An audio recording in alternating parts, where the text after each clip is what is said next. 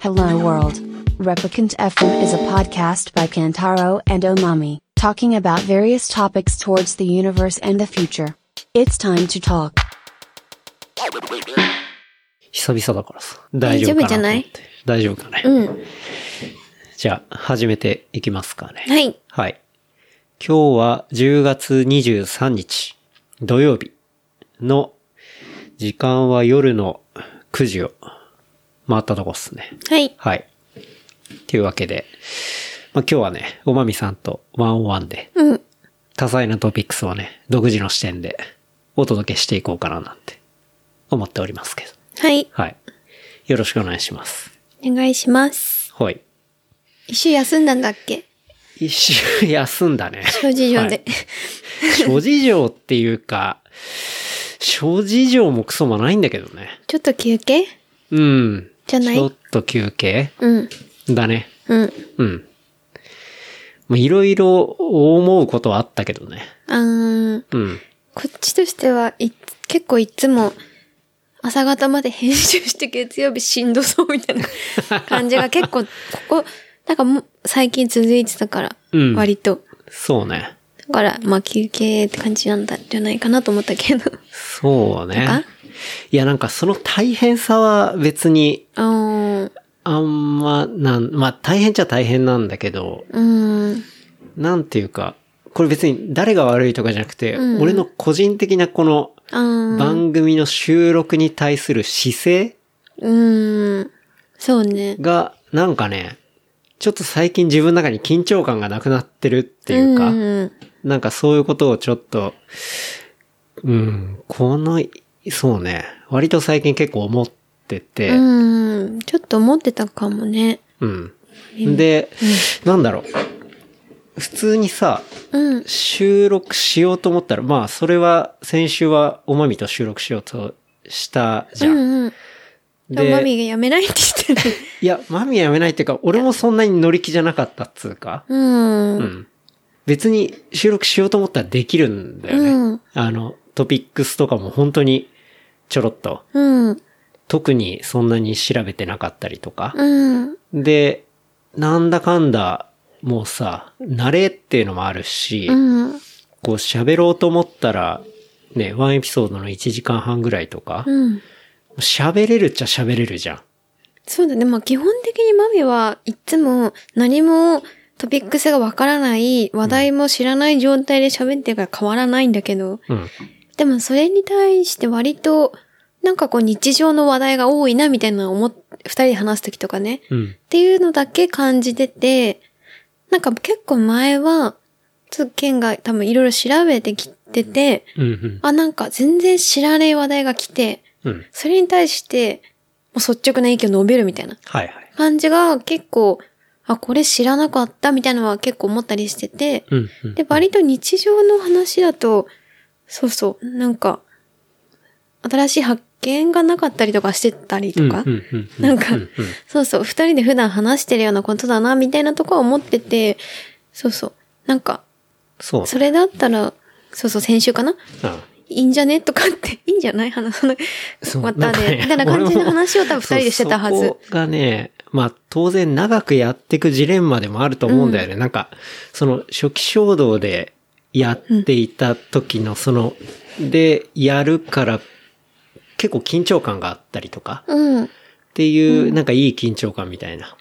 っていうのが若干薄れてったりとかさ、あー長くやっていくと。っかで、なんか自分がやりたいことっていうのが、ちょっと、なんて言うんだろうな。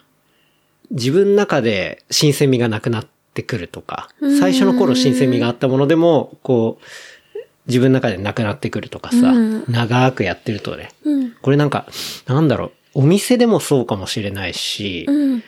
例えば何か表現でもそうかもしれないし、多分長くやってる人って絶対そういうこと思うと思うんだよね。うん例えばお店も最初絶対これがいいと思って、うんうんでやってて、でだんだんまあファンもついてきて、すごいいい感じになってくるんだけど、なんか自分の中でちょっとこう、飽きが来るというか、あんま自分の中でフレッシュなんなくなっちゃう状態っていうか。でもゲストはフレッシュじゃん、初めて会う人であ、しそうょだ。ゲストの回はまた別の話なんだけど、なんか、うん。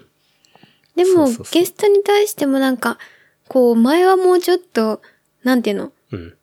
結構ケンタロウ目線で聞いてたことがそうでもないみたいな感じかなってちょっと思ったりもしてたけど。あそんなことはないんだ。わそうなんだかからうんん。ないそけれもど。ね、ちょっと思ってて、なんか、もうちょっとこう、鋭くこう話を、こう聞いたりとうんうかん、したいなっていう思いはあったりするんだけど、なんかそこが、ちょっとうま、くふにゃっとしちゃってるっていうか、なんかそれもね、なんだろうな。なんでなんだろうなっていうのはね、結構ずっともやもやあって。うん。そうだよ。で、まあこの間、うんそうだよね。それを話してて、しやめようって言って、夜中まで話して、ね、寝たんだよね、なんかだっけ。なんか確ね、かこれは単純にマインドの問題とかだと思うんだけど、うんそう。なんかね、そういうことをちょっとうっすら感じてて、自分の中で結構モヤモヤしてて、うん。でもまあ、その先週ね、マミーと結構いろいろ番組に対しても話したんだけど、うん。なんかまあ、そうね。ちょっと忙しいとかいうところもあるんだけど、でもね、やっぱ自分の中で、うん、うん一番フレッシュな気持ちに持っていけてないっていうのが結構原因で、うちゃんとその気持ちがあれば、そういう、なんて言うんだろうな、しっかり、まあ、別に、それは全部準備したものをその場で出すとかいう話じゃなくそうて、ねなんかその収録前とか収録中にも、もうちょい緊張感持って、できるんじゃないかなっていうか、うん。その気持ちがあれば。マミっていうのがは、いつも酒飲んでばかり緊張感クソもないん だけど。だからマミはいいんだよ別に。マミはこれね、別にね完全に俺の問題で、そう。っていうのがあって、まあそのモヤモヤ感っていうのがピークに達したのが結構先週で。そうだねああそう。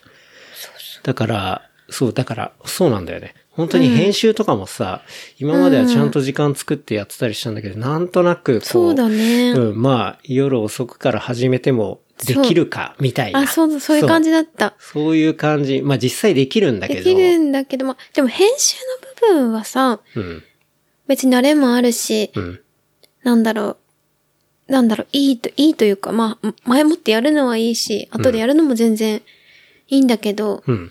なんか違和感、わかんないけど、マミも、うんあんと、あんって思ってたから、うん。あんってわかんない。あ わかんないけどあってヤンキーじちゃゃん。んと言語にしてくれなきゃわかんないけど。ああー、うーん、みたいな、時はあったから、ちょっと、よそうなんだね。まあでも、なんか先週、あ、そういう多分自分の中のこのマインドの問題だなっていうのは思ったから、なんかそうね、先週一週間ちょっと立ち止まってみて、うんあ、なんか最初の頃こういう風にやってたなとか、あ、なんかちょっと本当に録音ボタンを押すのとか、すごい緊張してたなとか、うんで、録音ボタンを押した後とかって、なんかちょっとドキドキするしみたいな。うん、なんかそういうことを思い出したりとかして、で、あ、こういう感じで準備とかもちょっとやってたなとか、うん、なんか、そういうことをね、ちょっとこの一週間で、あの、いろいろ思い返して、うん、まあ簡単に言うとちょっと気合を入れ直したというか、 そっか。そうそう、まあ、そのなんかね、やっぱそういうモヤモヤした中でやるの、うん嫌なんだよね。良くないとう思うん。だから別に仕事だったらさ、楽なんだわ。別にモヤモヤしていようが、してまいが、別に金もらってるから。そうだねれはまあ仕事として別に淡々とやれいい話であ。と自分の作品、作品って言い方変だけど、自分の、あれではないからね、結局、仕事だと。まあね、まあね。んそう、プロデュースって言い方わかんないけど。うん。そう、まあこれはさ、別に金のためにやってないし。そうねうん。そう、だからこそ別になんか、そう、ケンタロウらしいうん。感じうん。っていうか、なんかね、そう無理せそうなんだずよねでいいんじゃない無理せずっていうか。そう、でも無理しなかったら、いくらでも緩くやろうと思ったらできるんだけど、うん、なんかいいなんかね無理っていうか、なんか、仕事じゃないからこそ、ある程度やっぱ本気でやりたいじゃない。うん。うん。これは。なんか、ほら、タモリの有名な言葉であるけどさ、仕事じゃねえんだから真面目にやれみたいなさ、うん。なんかそういうことが、確か言ってたと思うんだけど、なんかそんな感じだよね。で、なんか、やっぱ、それを長くやってると、そこを若干忘れがちになるから、ああ、そうなっていんだう。、もやもやだったんだなっていうのが、うんそう。まあ、先週ちょっと、お休みした理由かな。うんまあ、でも、そうね。まあさっきも言ったけど、マミとちょっと話して、うん。だいぶ、そういう自分の中でも整理ができたから、よかったね。うん。まあ、残念ながらマミは変わらずだ けど、いや、まあ、そこはいいんだよ、別に。一ミリたりとも。まあ俺のね、まあそう、僕のそういうマインドの問題でしたという感じで。うん。いはい。やなんかね、ひょっとしたら、あれ、おまみさんとまた喧嘩したんじゃねえかとか喧。嘩ではない。そうウケいうる。話ではなくて、うん。やっぱね、いろいろ走っているとね、こう、まあ、たまには立ち止まる時も大事かなっていうのはね、まあ、今回ちょっと思ったかな。うん。走って立ち回っていいって言われたことないけど。あ、それランニングの本方当で、にランニングの方ね。はい。えって顔で見られちゃうから。まあこういう長いものはね、うん。っていう感じなんで、うん。もう先週はちょっとね、あの、おやすみ失礼しましたというところでありますけど、はい。まあそんな感じでね、あの、今週もいやっていきたいかなと思いますけど、うん。今日は、まあ都内ギャラリーホッピングをしましたね。そうだね。うん。昨日ね、俊介さんと、まあちょっといきなり飲んだりしたんすけど、うん。俊介さんって建築してる人じゃんね。そうだね。まあ、本業いろいろあるっぽいんだけど、まあ、もともとは建築の仕事をしていた。何で会ったのえっとね、ぬるま湯。ぬるま湯か。うん。その時の覚えてない東京イーストラン。ンで初めて会って、で、まあその前にもぬるま湯とかで話したりはしてたんだけど、まあ共通の知り合いがめちゃくちゃ多くて、なんで今まで会ってなかったんだろうって思うぐらいだったのね。うん。そうなんだ。で、まあ、ぬるま湯の時初めて会って、で、その後、まあ家も遊びに来てくれたりさ、うん。して、で、俊介さんは、あれなんだよね。まあ趣味の活動としてやってるのが、1年間で下手したら300からもう400日、400日じゃねえや。400回ぐらい、そのギャラリーに行く、行ってアーティストの、まあこう、作品を見るっていう、うんまあものすごくいろんなギャラリーに、こう、似てる。精力的に行ってるというところがすごい面白くて。うん。んで、まあそこのギャラリー面白いとか、まあ、どのアーティストがうん新しく出てきてて面白いとか、まあそういうところが本当にね、あの、まあいろんなものを見てるから、うんおすすめもしてくれるしっていうところで。で、昨日たまたま浅草橋のギャラリーに来ていて、で、これから浅草橋でこれ見ますみたいな話、DM くれたから、あ、じゃあ、もうほんと家からめちゃくちゃ近いとこだったからさ、あ、じゃあ行きますっつって。んで、一緒に見て、で、まあその後、飲んでみたいなね、うん。ところで。で、その場で結構いろいろさ、ギャラリーとか、今これやってるんでおすすめですみたいな感じでさ、教えてくれて。で、まあそのギャラリーホッピングってのをまあ今日したっていう。自転車でね。ね。まあ、天気も良かったし、うんまあ、そこで、いろいろ回って。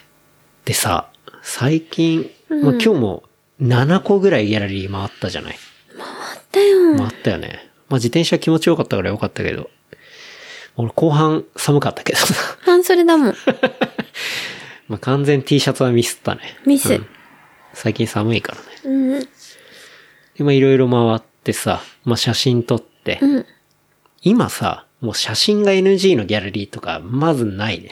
ないね。でも昔ってさ、写真ダメじゃなかった、ダメだった気がすなんるか。うん。結構さ、はた、その、学生の時とかってめちゃくちゃ学校でも行くし、うん。個人でもめちゃくちゃギャラリー行ってた記憶あるんだよね。うんうんとにかく、うん。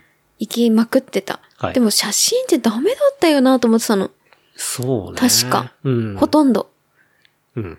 でも全然さ、だだからその名残で、今日も全部に写真いいですかってそうだ聞く、ね。聞いちゃうもん聞くじゃんね。。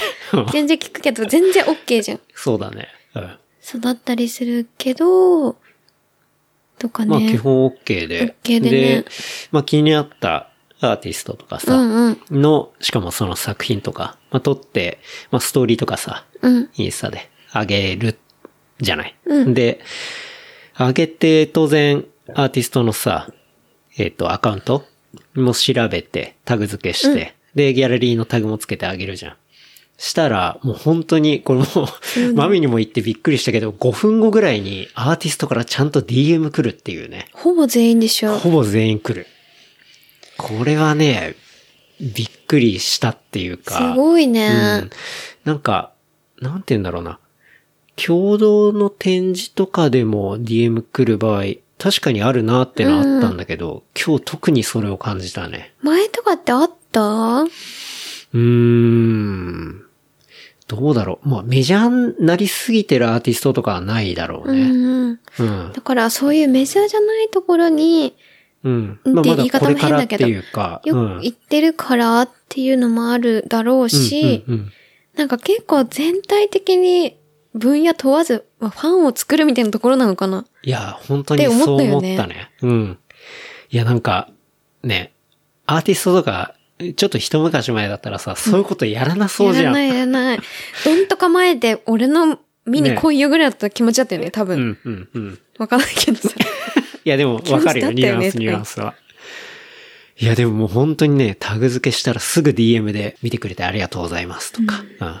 時代なのかそうそうな来てくれてありがとうございますとか、うん。なんかそういう DM がすぐ来て、しかも若い子だけじゃなかったよね。うん、うん、なんか言い方変だけど。なんかもうちょっと剣の上の世代の人でもう、ん。全然普通にくれてたよね。そうだね。うん。すごいと思ったけどね。これがね、2021年のアーティストの仕草かと思ったけどね。うん。 2010年ぐらいは、なんで気軽に連絡してきてんだよ。死ねとか思ってたと思う、多分。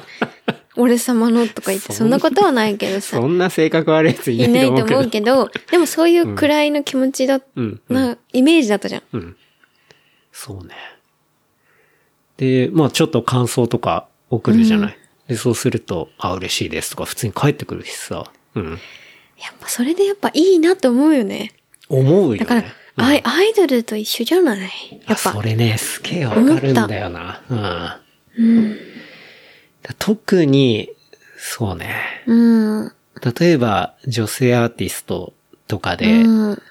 まあ、そうね。この間も、あれなんだっけ ちょっと思ったけど、こう実際本人がいて、うん。で、周りに結構囲ってこう、うん話をずっとしてたりとかさ。まあ、あーそれは当然、なんて言うんだろう、作った経緯とか、うんまあ、そういうものを聞くってのはあるんだろうけど、うん。でやっぱ人によってはさ、もう一個ちょっと作品買ったからもう、もう未来英語、親みたいな感じでさ、なこんこかぐらいで。そうそう。一回やったぐらいでみたいな感じだよね。やってもないのに。とかさ、なんかそういうややこしさは、多分、うんうんこれどうしてもしょうがないかったりすることだと思うんだけど、なんか女性のアーティストとか結構ややこしいこととかもあんじゃないかななんていうのはね、もう一瞬で見ててわかるよね。うん、うん。そういうのあるよね。うん。まあでも実際買ったりするのは応援に近いしね。うん。 金額がでも違う、アイドルのチェキとは、だから金額が倍以上違うけ どね。まあ、チェキとは違うけど、でも総額で言ったら下手したらアイドルとはあんま変わんないかもしれないしね。うん。でもやっぱ作り手からすると何十万じゃん大体。何百はいかないかもしれないけど。まあ、人によるけどね。うん。んやっぱ買ってくれるっていうことは嬉しいけど、まあ嬉しいじゃん。そうだよけど買ってくるっていうか、もう君に来てくれた時点でもうそうやって連絡くれるってさ、うん。そう、割とすごいなと思ったんあだよまあ確かにね。ねだって、そうねあアイドルのさ、人はさ、会場に来てる時点ではさ、うん。ありがとうなんて言わないじゃん、DM わざわざ送 って。絶まあ、対。そうだね。チェはいキくれた時点では言うかも。うんうんありがとうって。それって買うっていうのは、そうだよねうんそう、チェキの1000円2000円と何十万っていうのなんか違うのとね、うん、うん。そうね。そう思ったね。だ結構、そうね。そこは、まあでも、いい面もすごいやっぱいっぱいあるなと思ってて、うん。アーティストがどうやってこの作品を作ったのかとかさ、まあその場に行って、まあ聞いたりとか、うんまあひょっとしたら、そういう DM とかでちょっとね、感想をさ、要は直接言えたりとか、本人がその場にいなくても、なんか伝えることができたりとか、そういうのは、うん、すごく、まあいいことうん。でもあるなとは思うんだけどね。うん。でもほぼ全員さ、1時間以内に帰ってきてたじゃん。 1時間どころじゃないもうじゃないっし30ょ分以内に DM 書いてくる。こんなに携帯見てたことないんだけどと思っちゃったよ、マミ はね。普段別に全然みん、そんこまで見ないからさ、うん、うん。すっげえみんな携帯みんななと暇なのかなと思っちゃった けど。まあでも通知が鳴るようにしてればあさあ、なるのか、うん、うん。そうだね。で、しかもやっぱ古典のものだと気あーになると思うし。そうだね。うん。なんかすごい、ちょっと新しいなって思っちゃった、ね。確か。に。うん。っていう感じでね、まあギャラリーホッピングしましたけど。うん。いろいろ見たね。見た。うん。面白かったっすか。面白かったのと面白くないのが、まあありましたけど、 好みだから。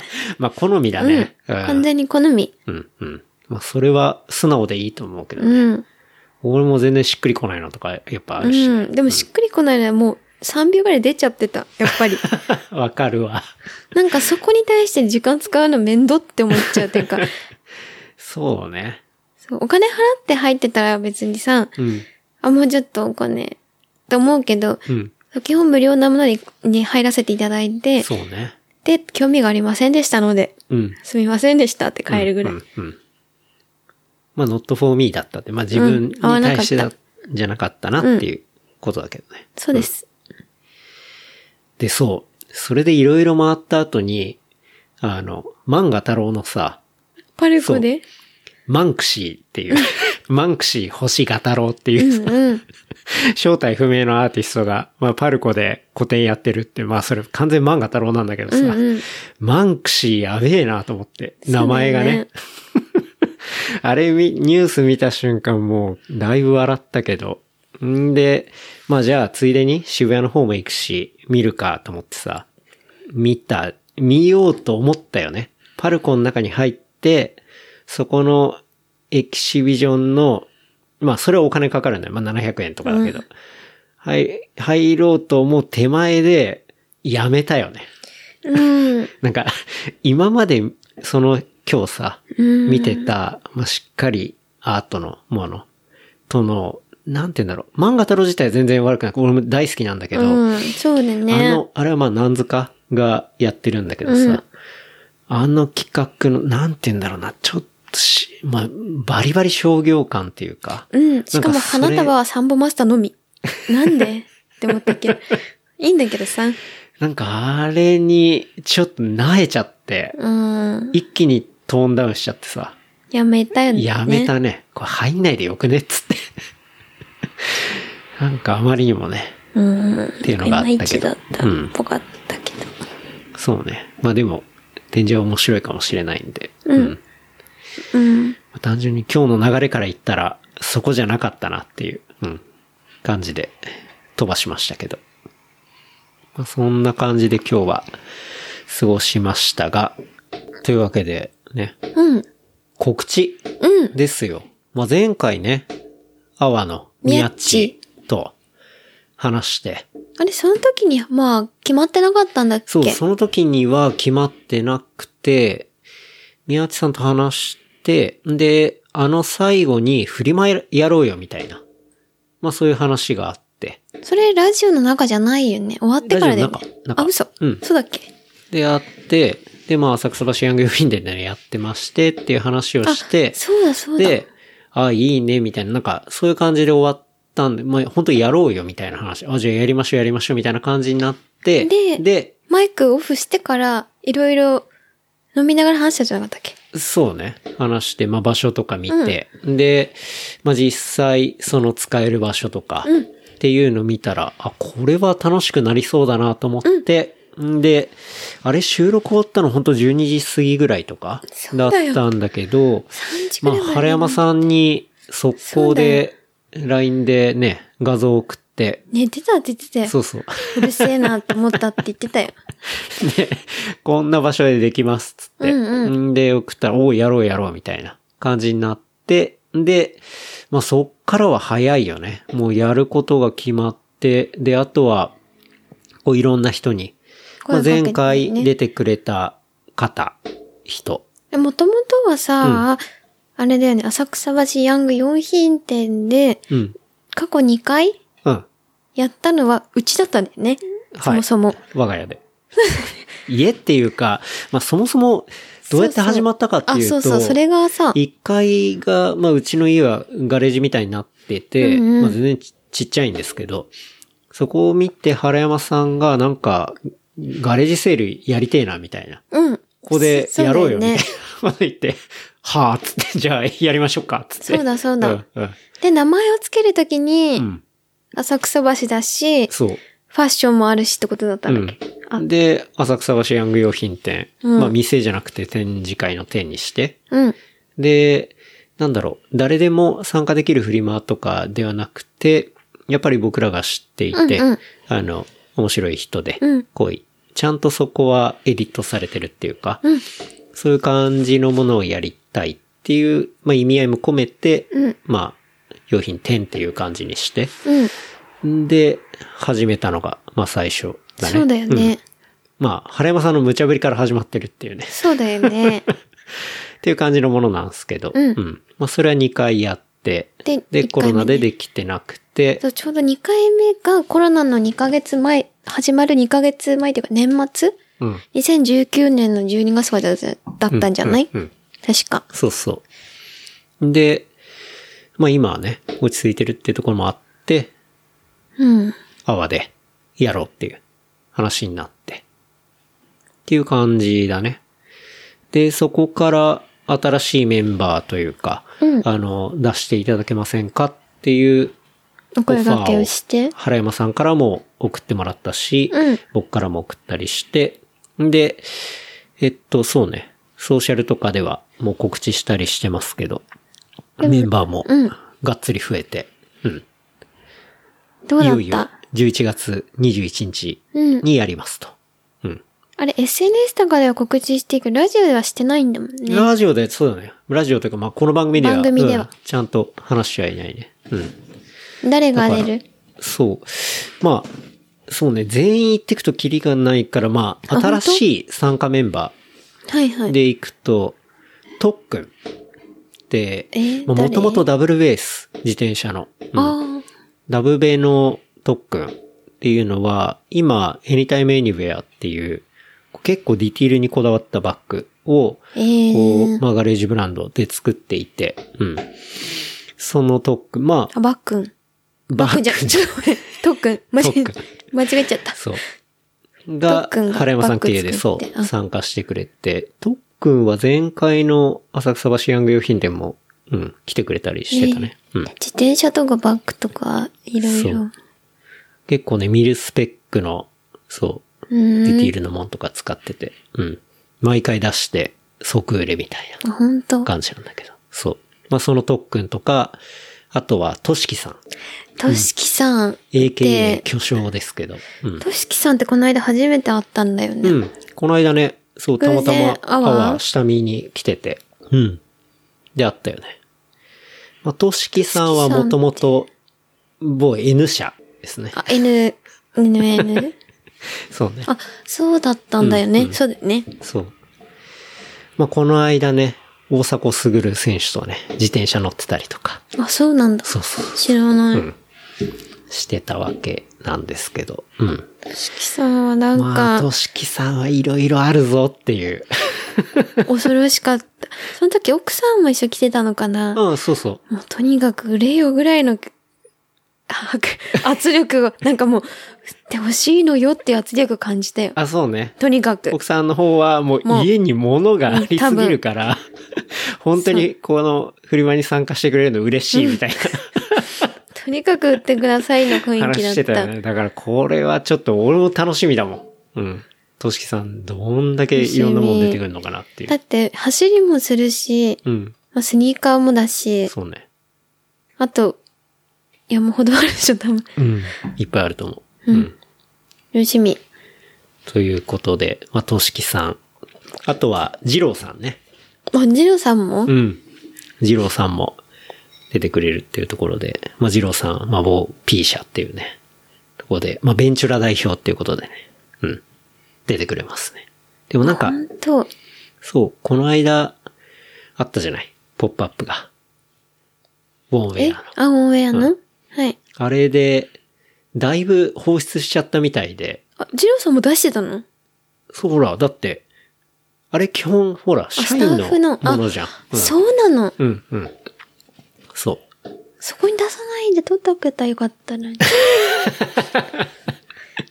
まあまあまあまあ。うん。あ、そうなんだ。だって、あれの後だからね、オファーしたのは。 あ、そっか。まだあると思う、でも。かなわかんないけど。うん。そう。まあそんな二郎さんとか。あとは、竹道さんね。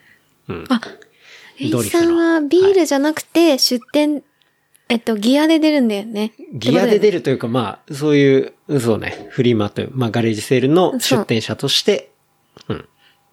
出てくれると。そういう。こそとでれが面白いよね。そうだね。うん。だって、いつもはさ、ビールの竹道さんしかさ、知らないじゃん。うん、うん、うん。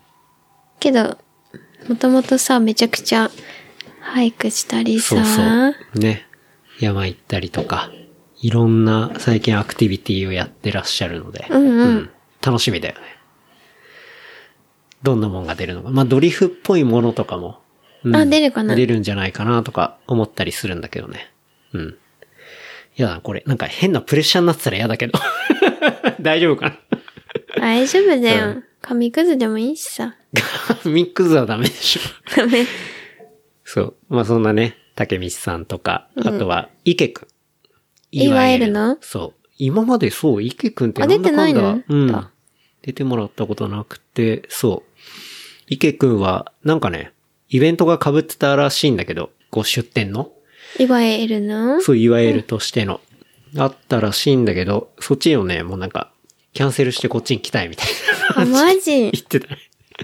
そうそう。池くんゲストで出てくれたの、すげえ昔だよね。めちゃくちゃ前だね。うん初期じゃないめちゃめちゃ。そうほんと初期。で、まあ、い10わゆる年前っぐらいて、うん三角形のコインケそうーだスね。が、まあ、トレードマークの、えっと、ブランドですけど、はい。こういうケースとか。その池くんがね、出してくれますというところで、何が出るのかなっていう感じですね。うん。あと、アワの、まあ、ミヤッチも、いろいろ出してくれるんじゃないかなって、とことか、うん。あとは、あげおから JJ さんが、あれそうなんだ。うん。水木さんは大会があって来れないんだ。水木さんね、なんか、群馬の大会が大会、レースがあるらしくて、うん。もう散々、いや、キャンセルじゃないですかってチ、ェキやったらあって。 うるせえよって話なんだけど、そチェキやったうらあそっう、て。チェキやったらいいんじゃないですかって言ってるんだけど、まあなかなかやっぱレースがあるみたいで、うんしょうがないそうそう。で、ジュリで、ーさんまあが。 JJ さんがね、うん、参戦っていうことで、アゲオ代表として。最近、水木さんより JJ さんの方がアゲオをレペゼンしてるからね。確かに。ちゃんとね。うん。 そう。まあその JJ さんとか。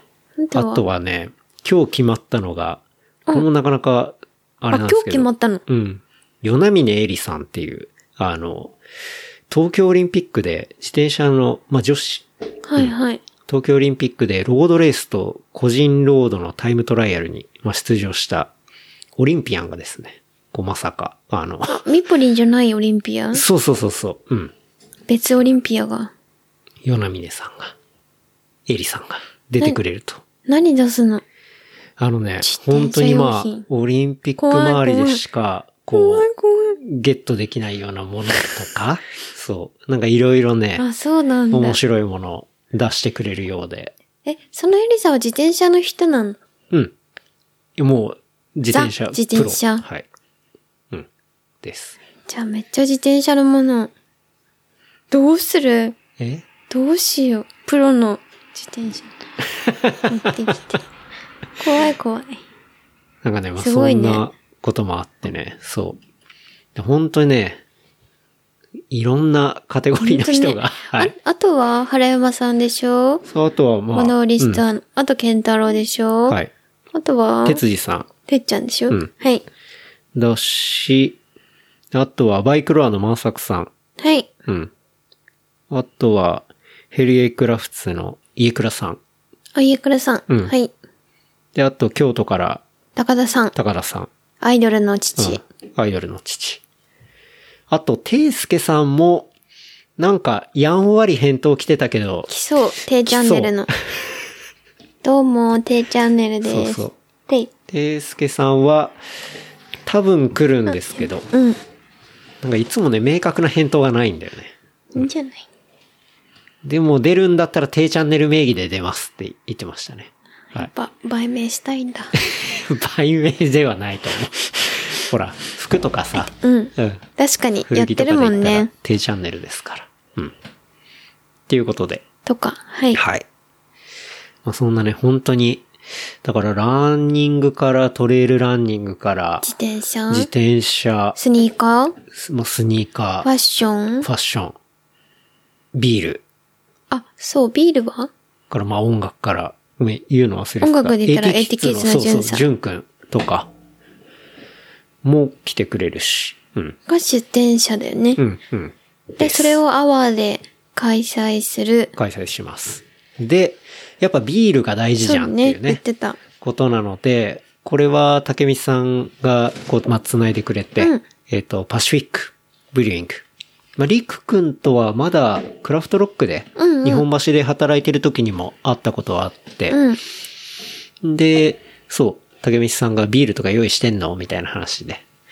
いや、まだこれからなんですよね、みたいな話したら、パシフィックとかどうよみたいな話で、うん。そう。話がトントン拍子に行きまして、まあなかなかね、あの、今、飲めるところも結構限られてたりとか、まあ量も限られてたりするけど、まあまさかのこの、浅草橋ヤング用品でパシフィックが飲めるっていう。うんうん嬉しいね。飲んだことないもん。ビール、まだ飲んだことないね。ないようん。本当に、もう、ヤングガンですからね。うん。りくくんはおまみぐらいの年齢だね、多分、マミ近いと思うよ。 30前後ぐらいうん。楽しみ。茅ヶ崎だよね、パシフィック。茅ヶ崎を拠点にしている。茅ヶもう崎生本ま当にれ。この間ファーストバッチが開いたあ、そうなんだ。ぐらいの、ものすごいフレッシュなブリュワリーだよね。うん。もともと志賀高原で働いたりもしてたんでしたっけそうそう。志賀高原からのクラフトロックで、クラフトロで、今パシフィックじゃないかな。うんもう一人の方ってやってるんでしたそうかそう。二人でやってるね。うん。山本くんと。山本。あとは、うん、りくくんと。でやってる。っていうことだね。まあ、茅ヶ崎を拠点とするパシフィックブリューイング。うん。海を越え、山を越え、ビールと旅するブリュワリーといいわん。いうことで。いいわん。ね。本当にだってファーストバッチリリースしたのが、今月の6日だからね。10月6日。あそうなんだうんで、おそらくイベント、まあ、このオープンしてから、うん。ファーストバッチ出してからイベント出店は多分初なんじゃないのかなとかいう話もちらっと聞いたけど、ええうん。まあ、それがね、その場に来るので。だ本当さ、すごい嬉しいのが、うんうんやっぱ、ちゃんと知ってる仲間だし、それはパシフィックも含めてね、だし、こう自分が好きな、そういう、まあランだったり、ファッションだったりさ、こう、山入ったりするもんだったり、で、ビールとか。あと場所もね。そうそう、場所も、まあ、フット本って当いうにかリアルじゃん。うん まあ、いわゆるフットに貢献だよね、うんううんんっていうところで、まあ、いろんな先輩とかとできたりしてるのは、なんかすごい嬉しくて。うん。うん。っていうのがね、11月21うん。日曜日に、阿波浅草橋でありますの連休になるかもだし。で。そうね。 23は祝日だから、うん22休みにすれば連休だもんね。確かに。というところで、ぜひ、っていう感じかな。うん。なんか出すの、県は。あ、そう。俺もね、一応、あの、練習、サポーターズグッズの練習グッズ。キャップグラキャッスプ、グラス、タイツ。タイツまだ来ないけど。まあ、今、オ来るかなーダーして、間に合うと思うから出せると思うんだよほんねと。その、3つうん。を、もうフルラインナップでだ出そうかなと思って。梱包しなくていいし そさ、う そう。話だけど。そう、手売りできるって本当にいいよ確かね。に、台車で持ってったらいいじゃん。もう梱包作業だけが嫌だからさ。底辺だもんね。底ああ辺って失礼だけど。そう。なので、ちゃんと、なんならタイツも試着できると思うし、うん、まあ、グラスとか、久々に再販とか、まあ、キャップとかも、うんうんまあ、そろそろ下手ってきたなとか、うん。いうぐらいの感じで全然出してなかったし、うん。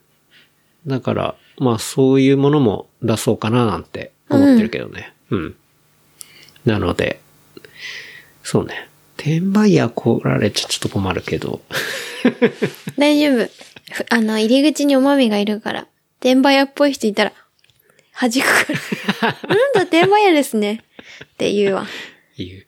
言うよ。そうそう。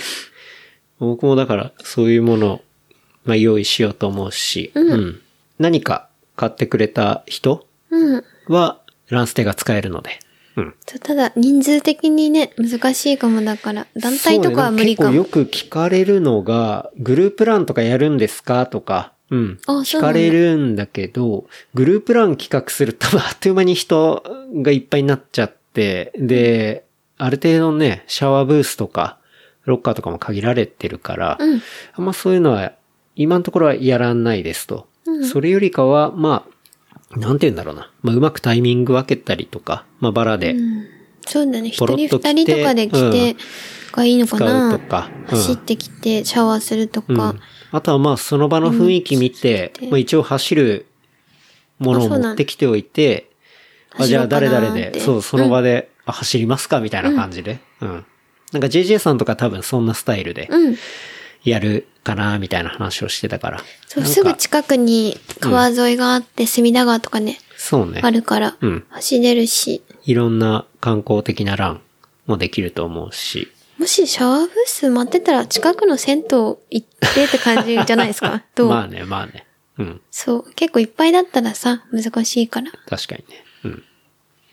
まあでも、そう、そんな感じで、うん。なんか変に決めるより、なんかそこら辺はうまくバイブスで、 そうだよね。うん。うん。なんか楽しい感じになったらいいかなってね、うん。思うし。あとは、京一さんがね、ちっちゃいドローン持ってきて、わあ、嬉しい。ホテルの中撮るからさ、うん。京一さんはあれだよね。ドローンさん。ドローン。そドロー ンさん。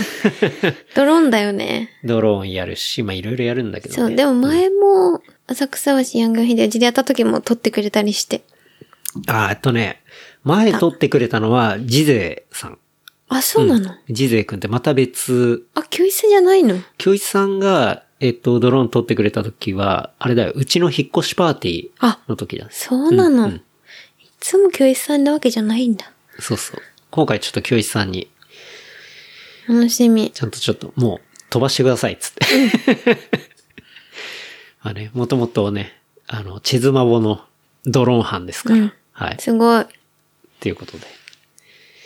なんで、まあ、本当に、どういうジャンルのものなのかっていうのは非常に説明しづらいぐらい、 まあいろんな人が、そうだね。うん、こう、集まる、すごく楽しいものになる予感しかないので、うん。コロナ対策しつつって感じですか。まあそうね、うんそこはやりつつ、まあ皆さん大人なんでね、うんなんか楽しく飲みながら、ディグりながら、走りながら、 うん。遊べたらいいかなって思いますね。うん。僕自身も久々なんでこういうの。本当だよね。ああ、マジ久々な気す2る。年ぶりぐらいだよね。うん。だからめちゃめちゃ楽しみ。楽しみだね。なので、まあね、ね、確かに、うまくつなげれば連休になるっていうのがあるから、まあ遠方の人とかもね、うん。なんかこっちそ遊うだねび行きがてら、うんなんかちょっと日曜日寄ってもらえたら嬉しいかなとか思ったりするけどね。うんまあ久々に東京いかがでしょうかというとこですかね。うん。時間は時間。 11日時時は、えー、来月11月21日、日曜日の、えー時間は11時から16時ま10で。時ね。はい。です。多分3、4時はみんな酔っ払って死んでそうだから。 安く死なるにかはもしなね。いけども、カオスな状況になってるかもしれないね。うん、多分、ひゃうん安くなってそパシフィックも死ぬほど飲むと思うな。うん。う。なくなっちゃうかもね。そうね。で、場所は、ちょっと何回も言いますが、阿波浅草橋。うん。で、えー、また、東京都台東区柳橋2-20-13ですそうね。。阿波は通常営業してる、一応してるから、うん阿波のご飯も、ままああ食べれ食べらるれし、ると思うねうんそう、ドーナツとか、うん、コーヒーも。コーヒーも。うん。から、貸し切りとかじゃないから、まあ、通常の人も来るので、って感じだよね。そうね。うん。で今回結構売り場が面白いのはさ、うんまあ1階もちょろっとあるんだけど、こう2階の広場的なところもあるし、あとは実際のさ、泊まる、その、カプセルっぽい、おうあそこの泊まれる宿泊場所までうんうん、こう売り場になるっていううんね。うん。それがね、なかなか新しいと思うんだよね。確かに。でもメインはきっとその宿泊場所がメインだよね。あ、そうだね。だやっかぱ広さ的らに。うん、うん。だね。うん。だからうまくその宿泊場所を使ったこうディスプレイというか、うんなんかそういうものが見れたりして、そううん。なんていうのトランクショーではないけど、なんかそのホテルでやるうん面白さみたいなところも見れるんじゃないかな、うん。うん、いうところですかね。はい。はい。というわけで、うん。また、そうね、新しい情報とか、うん。まあ近くなってきたらあげたりとか。うん。まあ多分近くなってきたら今度は出店者のみエんピなソが、ードうん、エピソードというよりまあ出店者のみんなが、 ?SNS こんで。なものを出しますとか、うん。確かに。徐々に写真を上げてくると思うんで。 まあそれは僕もちゃんとね、リポストしたりするので、うん。おーっていうのがね、あるかもしれないんで。はい。引き続きチェックよろしくお願いしますと。うん。はい。いうとこですね。はい。浅草橋ヤング用品店は、そんな感じかな。うん。浅草橋洋服用品店ってそもそも、うん。朝やんだったじゃん。はい。うんすま。そう。朝やんまでの、もともとテリーさんとかでしうょん。その辺って生きてないんだよね、マミ。ほぼ。ああ。だからあ、あマミの朝やんはもうオーディション番組なのよ。なるほどね。うん。そう。生き、まあ、生きてたけど、5歳とかだから、覚えてるはずもない。俺も、その番組の記憶は全然ないね。そう、だから。でも、その、多分、その後、朝やんだから、アルファベット、ナイナイとかがやってる、はいはいはいうんオーディション番組の記憶がめちゃくちゃあるんだよね。うん10歳とか8歳だけど。うん。そうそう。っていうのは思い出した。なるほど。だからもともとはそう、テリー等うんうのんもので。幸江子とか頭2時50分とかだってそこから出てるからね。浅草キッドとかだよね。そう、浅草キットとか、あとは、なんだっけ、周富徳とかうんうんう、ん金、金満腹とかだっ け。ああいう、中華な中華の人と か、あそこら辺が出てきたのはあの番組だもんね。うん。そっから小室さんのあれでオーディションっぽくなったんだっけあ、そうなの俺あんまわかんないんだよね。だからオーディシリアョルンっタイムじゃないっていうか。ぽいイメージだったけど、うん。でもファッションなんですよねっていう。そうそうそうそう。っていうね、うん。ところなんで。はいぜひ。っていう感じですかね。はい。はい。告知長っ。まあ告知というか、なんかエピソードというか、イベントうんうんまあまあ。楽しみ。これはね、楽しみですあ。とは、もうもちろん宮っちのね、アワが協力してくれるからだけど。うん。ですね。はい。はい。というわけで、その、パシフィックの茅ヶ崎といえば、まあ、こんなニュースがありまして、洋上サップ、ヨガ瞑想中に500メートル流されるっていう。そっちね、茅ヶ崎なら5分でかと思っちゃったよ。違う。っ違ったていうニュースがあり瞑ま想ねして。これ知ってるさっき、あ、だよ。その当日に意見が教えてくれたよ。あ、そうだっけええこれー、はなんて言ったじゃん。何かというと、10月9日午後3時55分頃、えー神奈川県茅ヶ崎市の茅ヶ崎漁港沖で、マリンスポーツの、まあ、サップですね。スタンドアップパドルをしていたグループから沖に流されて帰れなくなったとまあ、通報があったと。で、まあ、湘南海上保安庁、保安署か、などが出動し、鎌倉市のサップヨガインストラクターの女性50と50。女性利用客4人が救出された。怪我人はいない。 9人も、あ、き5人だから。四5人人。4人も。うん。あ、そうなんですか。そう。誰も気づかなかったのっていうところで、で、まあ、サザンビーチ茅ヶ崎東側の人工岬のヘッドランドから、まあ、出発して、で、洋上でヨガをしていたところ、まあ、瞑想中に約500メートル沖に流されたと。で、まあ、電話をかけたけど繋がんなくて、瞑想したもん。だっそうて、 いや 繋がるわけないじゃん起きた時でしょ。そう。なんかそうそう瞑想してるから気づきはしない。 500メートル沖にね、行っちゃって。んで、通報して、まあ、戻ってきたと。よかった。で、同書は、インストラクターは安全管理をしてほしいと、まあ、注意喚起していると、まあ、いうようなニュースがありましたね。はい。だから安全管理はしてるよ。でも瞑想しちゃうんだから。しょうがな いよ。 これ さ、マジさ、想像すると面白すぎないそうなんだよ。サップだっでてさ、瞑想してんだもん。もうこれめちゃくちゃ面白いと思う。本当に。サップで瞑想して目もつぶってるさ、まあ、とりあえず、あぐらかなんか多分書多く分じゃん。書いてる。うん。絶で対にね。あぐらの膝のところにさ、手とか置くじゃん。うん。で、いや、海と、海のことか、まあ、感じながそうだらよ、こう、無にしていきましょうみたいな感じになるじゃんメディ流テーれショがンだ早かい。らさ。う。うんん流れああ早ー、い気な持。ちいい、うーん、つって。で、しばらくして起きたらさ、えーって感じになって。絶対もみだったら目開けてるから、おいおいって言うけどね。あ、本当に瞑想開けちゃうんだ。すぐ開け ちゃうよ。何瞑想、えー、って言わなかったの誰も。だからすごいよ、そのインストラクターの人は。だからそこまで瞑想されて、してたんだもん。え、でもさ、こういうレッスンとかでさ、うんなんとかしましょうって言われたらさ、まあ、やるじゃん。いや、やるけど、ちょっと目開けるよ。絶対、お前。片目。気になっちゃうもん。やれや、ちゃんと。 やるんだけど、ああ、だってどうかなってやった時にさ、ヒーって言った、って言っちゃうと思う。まあでも、これは4人みんな真面目にやったってことだよね。本当真面目にに。やったら、結果良くなかったじゃん500 500だかメートル流されてっていうね。ら少し瞑想を疑えってことかもしれない。でも、しょうがないよね。 ね。これでも結構焦っただろうね。焦るやん。んでも、電波通じるからいいじゃん。まあ、ね、すぐ迎えに来てくれたからあ、でも、普通の電話でしたけど繋がんなかっあそたうかならの118、うん、あ、そうなんですか。 118やったんだって。っていうね。まあ、め、サップね。最近やってないけど。そうだね。うん。サップでね、でも、どっちか、寝たりしてもどっちかだけだよね。だいたい、ちょっと、うん。寝るというか、まあ、ちょっと、うーんってゆリラックスしても一人は漕ぐわけじゃん。基そう、本。だいたい俺ら二人で乗るからでしょ。そうだねうん。だから一人で寝たりするのはちょっとやっぱり良くない、危険だよね。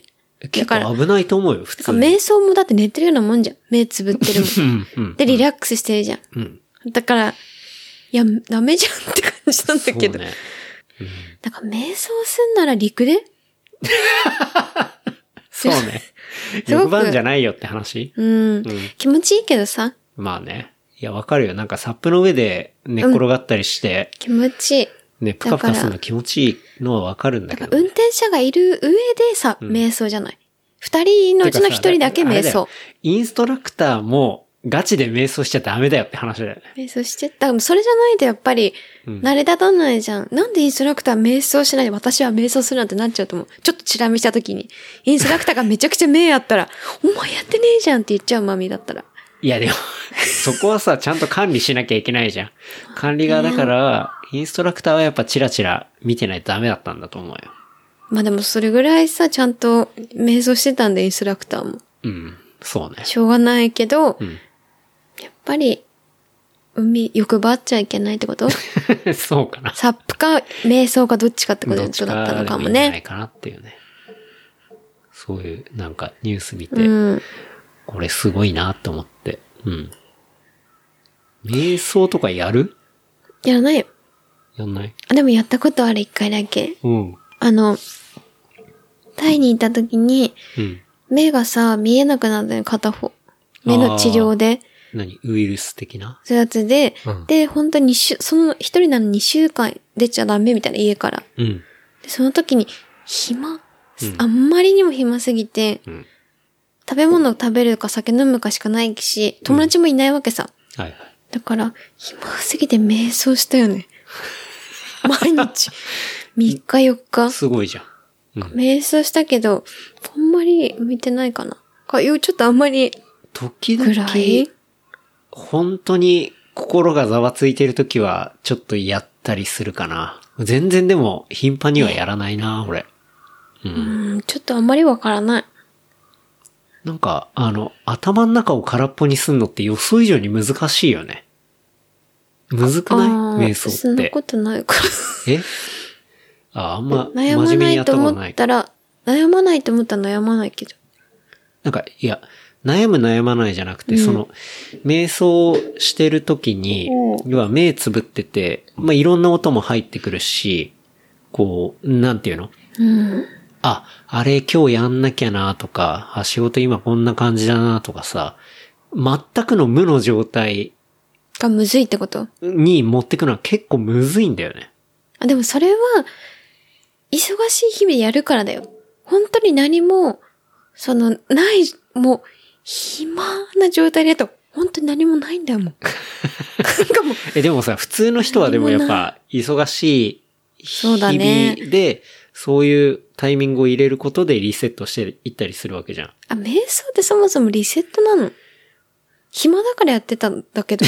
暇つぶしではないと思う。あそうなんだうんなんかもっと脳みそをニュートラルな状態に持っていくっていうか、うん。それはちょっとわかんないかな。そういうことだと思うんだけど。でも、ネットフリックスで瞑想っぽいやつやってたじゃあん、る前。ね。寝てたヘッドよス。ペース、そう、寝ちゃったよね。すぐ寝てた。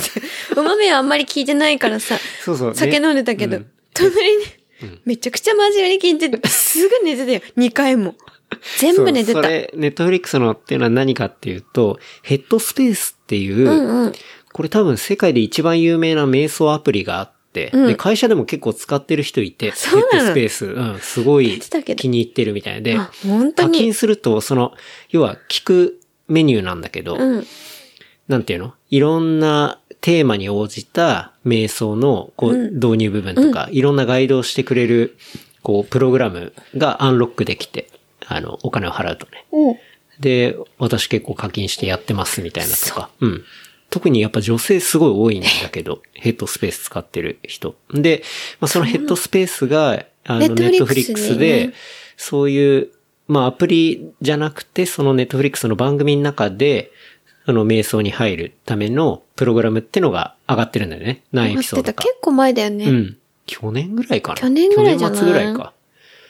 で、あ、ヘッドスペースのエピソード来たと思って、見たら、まあ、すぐ寝たっていうね。すぐ寝てて、お豆は全然見ても、 見てるけど、えー、何だろうと思いながら酒飲んでたけど、すぐ寝てたけどね。え、でも、寝るってのはまあ、リラックスしてるってことか割リラックスしてるからいいことなんだろうけど、でも、そう、起きていながら、そういう状態っていうのが、まあ、正しいやり方だもんね。うん。だからもう結構、あれは難しいなって思うね。うん。できると、すごいどんどんハマるらしいんだけどね。えー無理じゃないわからない。瞑想はちょっと、無理、あんま合わでもないさ、となん思う。か、よく言うじゃん、本当に。例えば、ビル・ゲイツとか、うんジェフ・ベゾスとか。なんかもう、そういう人たちは朝必ず瞑想するとかさ。マインドフルネスとかさ。 なんかそういう話で、メディテーションって絶対出てくるもんね。うーん。それだったら夢の方が好きだけど、楽しくて。夢ってコントロールできないじゃないできるよ自分でえすごくできるよ。嘘めっちゃできる。マジでめっちゃコントロールしかどうやなってどうやってい。半分ぐらい。半分ぐらいはコントロール。だってえ昨日うもん、夢見てたじゃん。今日も。だって結構遅く、長く寝てたじゃん。はい。もともと今日、ね、他い、どっか行く場所があったけど、うん。 3時間オーバーぐらい寝てたじゃん。うん。それで寝てたらさ、あの前亡くなっちゃった犬が出てきたのよ、マロ。ああ。あ、出てきて、あ、マロじゃんって言って、もうちょっとマロと遊ぼうって言って2時間ぐらい遊んでたの。これマジ。いや、でもさ、そりゃ、出てきて、どうするってのはできるけど、それを自分の意思で出すことはできないじゃない。あ、でもそれもできるよ。えー本当に本当にできる。え、この夢見たいなって思ったら見れんのすっごい想像するの、その夢を。2時間ぐらい。そしたら出るよ。寝る前に 寝る前に。そのことばっか考えてると出てくるよ。マジか。でも50-50だよ。できない場合もある。ああそんなまぬ、魔術師じゃないから。うん。魔術師じゃないから。うん。たまにできるよ。本当に。すごく夢は、俺、それあだはわ無理だわ。やったことないわ。でもそれでさ、楽しかったらいいじゃん。別に。まあね。瞑想とは違うけど。うん。え、他にできる人いんのこれ聞いてて。いっマジぱでいいる。よ。多分夢なんて。簡初単めじてゃな聞いいたよ。夢見ようと思って見れるとか。でもわかんない。それがふわっとしてるからもう考えてるだけなのかもね。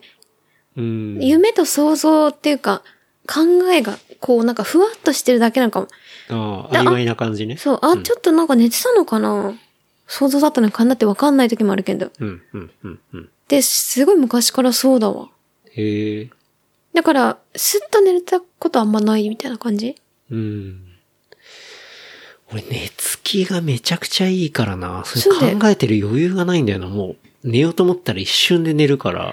羨ましいよ。で、寝れないから考えるじゃん。うんその考えることが夢にも出てきて、あ、なんかこうだったみたいので、そういう感じさう。んなるほどね。それは、だから夢で行きたい場所に行ったり、なりたい自分になれたりする のよ。だから別に瞑想しなくてもっていうこう気持瞑ち。想は別にまた、目的は違うからね。あ違うかうん、うん、あ、そうですか。うん。まあでも、そうなんだ。でも結構いると思う。うん。 5割ぐらい。わかんない けど。まあでもね、瞑想。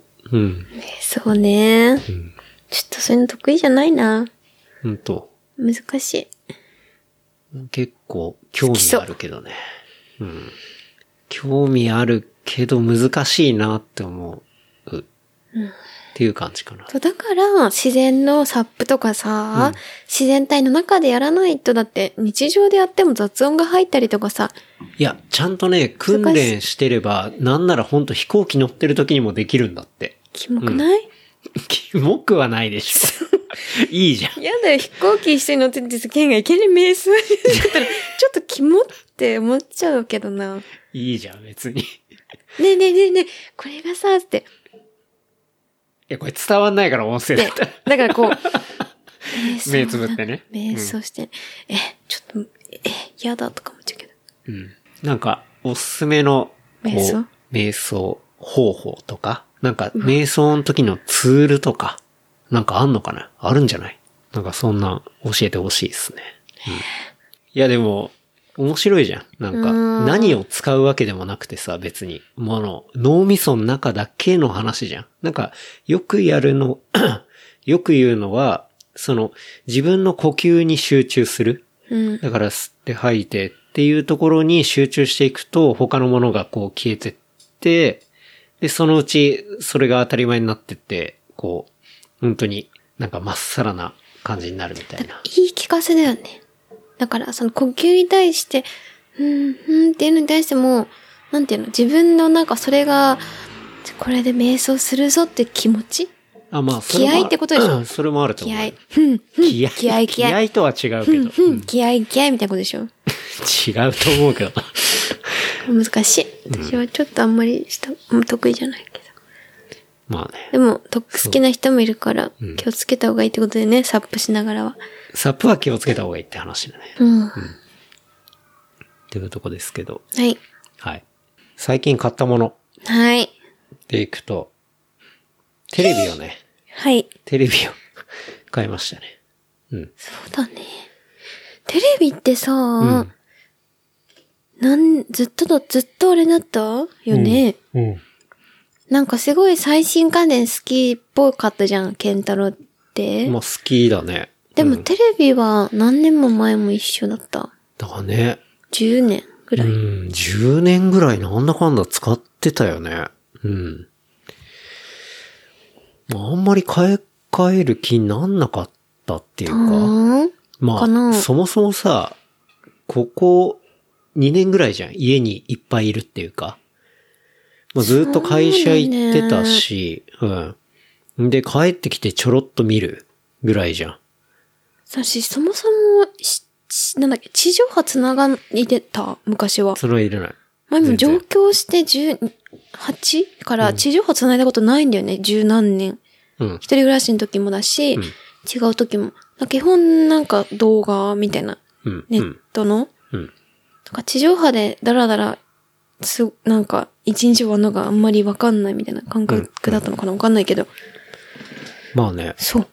それだけど、まあ、去年からさ、家、そうすだよごねい長い時間いるし、で、まあ映画とかもなんだかんだストリーミングで見たりとか、っていうのもあるっていう場面も増えてきたし、うーん。まあ、実際よく見るなっていうのがあって、なんか新しいのじゃあ欲しいなみたいな。あ、それで思ったんだ。うん。んで、まあ、ヨドバシとかさ、うん見に行ったら、まあ、とにかく綺麗じゃん。でかいし。 でかいし高いよってね。そうだね。やべえなっていうさ。でも昔から比べたら全然安くなってるなっていうか。確かに。うんだって昔の本当に、まあ、今65型を買ったわけだけど、これぐらいのサイズでさ、 100万とかしそてたようね。そうそうそう。ほんとそれぐらいだったじゃん。してたと思うう。ん。これは買えねえわ、みたいな。 テレビに100万とかマジかよ、みたいなさ、そうだよね。だ感じだっ、ってたけど。ちょろっと好きな、なんか映画、動画、うん。でも何でも見るぐらいな感覚だったもんね。そうだね。それがなんだかんだね。まあ、うん。だいぶ値段的には下がったり。まあその時から比べたらの話だけど。うん。っていうんで、あ、これちょっと欲しいなと思って。うん。そこから調査が始まったんじゃない調査して。めちゃめちゃ調査。うんでもあな、なんだかんだやっぱ、こう世界の LG あー、が、まあ一番今最先端なんだなっていうのは。え LG って何ブランド。あ、ブラメンーカード。うん。まあ、ソニーだったり、東芝だったりさ、いろいろあるけど、何世界 LG って。 LG って、まあ韓国のあ、韓国がいいの。うん。メーカーなんだけど、そう、そういう、テレビ周りの OLED、だから有機 EL ディスプレイだよね。そこら辺の技術ってのは、まあ一番 LG がトいいんッだプ走ってて。で、それでっていうん値段も高すぎないってところがいいってこと。うんうんうん全然。だって東芝とかあの辺ソニーとかめっちゃ高かったよ。ヨドバシって。こんな買うんですかって言ってたじゃん。 言ってたねうわ。店員さん近いのに高っとか言ってさ、ん失礼な女と思われてたよ。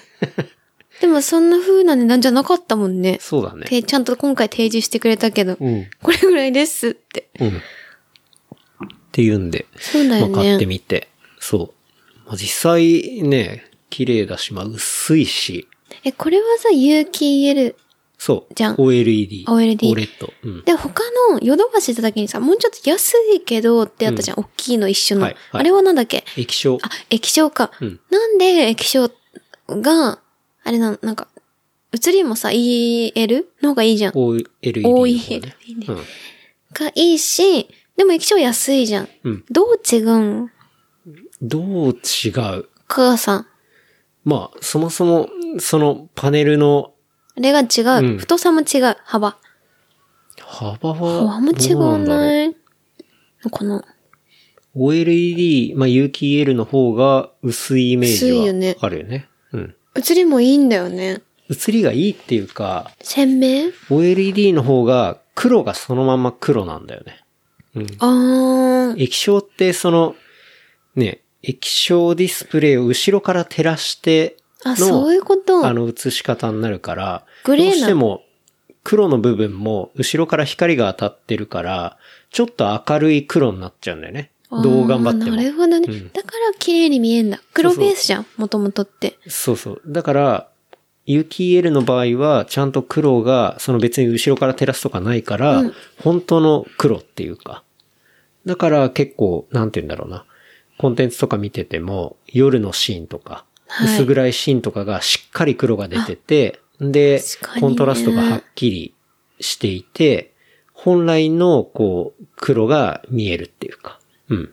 確かに。そう。っていうところがあったり、感動しちゃうもんね。そうね。まあそういうの買って、まあ、新しくテレビをつけるから、じゃあついでに壁もリニューアルしようっていうか、うんうん。まあ今までいろいろ結構壁に物がついてたんですけど、まあそれ一旦取ってみて、んで、壁もペイントしたりして、緑にね。そうね。んで、イケアで買ったボードとかもカスタムして。あとあれじゃん、テレビの後ろにライトをつけたいっていうのがあったんでしょ多分。ああ、そうね。それをやりたかったね。うん。とか。で結構、海外のそういう、なんて言うんだろうな、テレビ周りのんものとかって、大体なんか、そういうのをやりたい時って、ピンタレストとかさ、うんうん。まあ、そういうイメージで調べて、あ、こういう感じにしたいな、みたいなうん。のを見つけてから始めるんだけど、あ、そうなんうだ。ん。まあ、テレビはもう一回壁掛けにするとさ、もう置くのとか無理じゃん。うん。感覚的に。うん。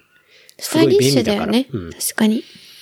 でも壁掛けはもう決まってて、で、そう、そのライトの話でいくと、うん。大体最近、なんかみんな、大きめのテレビの、うん。こう、裏側うん。の縁に LED を這わせてうん、間接照明みたいにする。はいはい。で、それはなんでかっていうと、結構テレビの画面って最近のって明るいから、うんうんうんうん。だそこのな画面とそのは周りのコントラストの差をなくすためにも、割とちょっと明るくしておく。間接照明で。で、そうすると、そのコントラストが激しくないから、こう目にも優しいみたいな。あ、そういう意味合いなんだ。そう、そういう意味合いもあったりして、まあ間接照明をモニターの後ろにつけたりするんだけど、うーん。で、なんだろう、単純な一色だけでうん間接照明にするのは、もうだいぶ前からあるんだけ流行ど、最近のなんかトレンドとしうて、んうん。そのコンテンツ連動型の、うん。こう、バックライト、はいはい。うん、テレビの後ろのライト、間接照明っていうのが結構トレンドとして、特にまあ海外とかね。海外ねうんまあアメリカ人とかよくやってんね。うん。っていうのが上がってきてて、お、これなんだと思って調べたら、うんうん要は、まあちょっとツイッターとかにも動画上げたりしたんだけど、こう画面の中で例えば右下の端が青色の画面であれば、うんその青色のライトがその付近からちゃんと出てる。うん。でも同時に左上が緑だとしたら、うん緑のライトが左上からは出てるみたいな。うんうんだから、間接照明が単純にモニターの周りぐるり一周で、一色ではなくて、うんそのモニターに映ってるものに連動した間接照明がリアルタイムで出ていくと。うん。まあいうような、こう、ダイナミックな間接照明っていうのが結構トレンドになっていて、ええうん。あんま見たことないよね、日そう本では。あんまないんだよね。まだ、なんだろうな、一色で、で、遠隔で、ちょっと色変えられますとか、なんかその程度しかあんまなくて、でも割と一番新しいのはそういうものが、こう、出てきていて。で、やり方としては2つあって、うん。例えば Fire TV とか、うんああいう HDMI で接続するものの間に、その機械をかませて、うん。で、Apple TV とか、まあ、Fire うん TV スティックとか、そこの情報を読んで、あ、じゃあ光、そうそう、こういう画面が映ってるんであれば、こういう LED の色色色にしようみたいな。まあ、そういうやり方と、あとは、えっと、もう本当にカメラを、えっと、テレビの下とか上とかにつけてしまって、実際にそのカメラで読んだ色を、そうだね。ライトに渡す LED そう、うんライトに出すっていう。その HDMI 経由かカメラ経由かみたいな。うんうん。っていうやり方が2つあって。カメラ経由だったよね、そう。ちはで、俺が、まあ、買ったのはカメラ経由うん。のものを買ったのね。で、どっちも良し悪しあって、うんうん。まあ、HDMI の方は、まあ、配線がシンプルだよね。要は、テレビの前にカメラとか置かないで確か済にむから、確かに。シンプルにいける。ただし、要はテレビ番組とかさ、HDMI を返さないもの。うん。うん。だテレビの中にプリセットで入ってるアプリとかで読み込んだものは、うん。そこの HDMI の経路を通らないから、うん色が全く出てこない。なるほうどん。限られるってことね。そうそう、限られちゃう。で、カメラの方はそういうことはなくても、どんずばでそこに映ってるものをそのまま反映するかうら、んうんうん表現するみたいそなう、何でもいける。たただだし、カメラが上についたりとか、画面の上にう。んうん。ちょっと目立つってことだそうよそうね。。つけなきゃいけないから、あんまりかっこよくはうない。んうんうん。っていう やり方が2つあって。で、まあ、カメラの方が安かったりしたから、やってまみあ、買たっ。て。うん。で、日本では売ってないから、アメリカのサイトで買って、で、転送サービス利用して、向こうから転送して、で、やってみて、まあ、最初はね、ツイッターも上げた通り、すごい、そうだよね。うん見たダ。イナミックに、うわ、これがやりたかったわ、みたいな。これだ、俺のうん。調べてきた結果だ。そう そう。これで映画見たら絶対楽しいじゃんと思って。うんんで、できたできたっつって。んでね、しばらくしたらもうカメラがね、故障しまして。二日ぐらいで、うん一日で映画見る一日ぐ前らいかなう、ん一日で映画見る間もなく。もうカメラがダメになって。もう、ね、ちょっとイラついたよね。さすがに、ね。なんでなんだろうね。うん、ま怒あ、り多かねてる分よね初期不良とかなんじゃないかな。でも、すぐにさ、海外経由で送られてるものだから、うん、すぐにさ、故障もできないでしょ。故障じゃない、修理、修理も。そうだね。故障しだたからいらけ、ない。まあ明らかに、こうカメラが読み込まなくなってたから、よ、カメラが読み込まなくなると何が起きるかっていうと、その情報が入ってこないから、全くあの、光が変わらなくなるんで。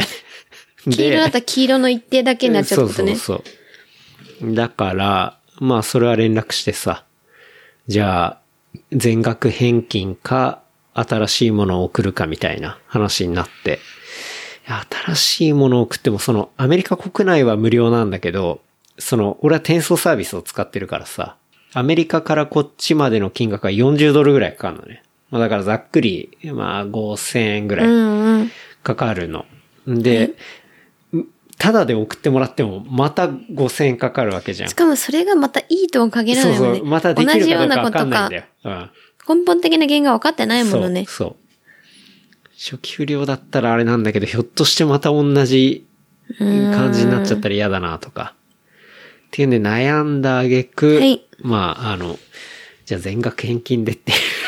だから今は、すごくライトの、ライトです。そう。連動はしないライトであのアすプ。リで、こそううだねよね色のパターンは変えられるからっていう、まあそういうライトになり下がってるっていうでも、悪くは感じななんだいけ。ど。うん。まあ悪くはないんだけど。うん。しょうがない。だから日本で、そう本当に思ったのは日本でマジでそういうのちゃんと出してほしいなって思ったけどね。でもそれ出すならどこが出すの光のサービスの人えっとね、一応、まあちなみにその買ったやつってのは、本当に60ドルぐらいでうん買えちゃうと全然安いの。1万円もしないし。 7000ぐらいうんなんだけど、その HDMI 型で、フィリップスのヒューってあるじゃない。そのスマートライティングっていうか、うん。そういうブラン、ことをやってるのが、まあフィリップス。まあフィリップスってね、でかい家電のメーカーなんだけど、えっと、本社はオランダにある。はい。なんだけど、まあ、そこが出してる Hue、HUE だったかな。のシリーズっていうのはスマートライティングっていうことをやってるラインがあって。はい。うん。で、そこで HDMI 型で、うん。そのテレビの後ろのライティングのものもあったりするの。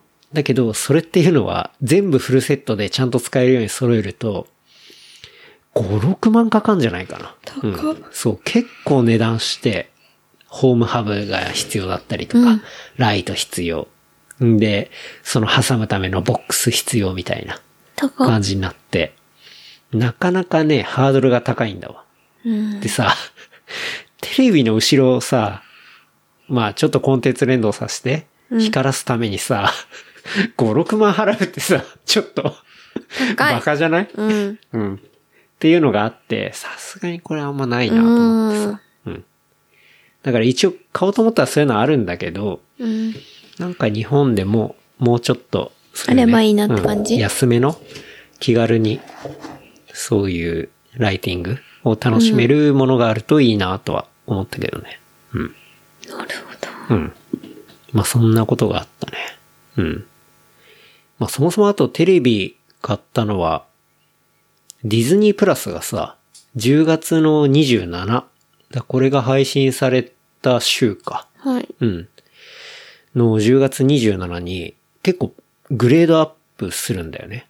あなんかそうな今んまでで、はいそう 4K とかでディズニープラスのコンテンツって見れなかったんだけど、そうなんだ。そう。あの、そこが見れるようになるし、あとは音とかもドルビーアトモスとかうん。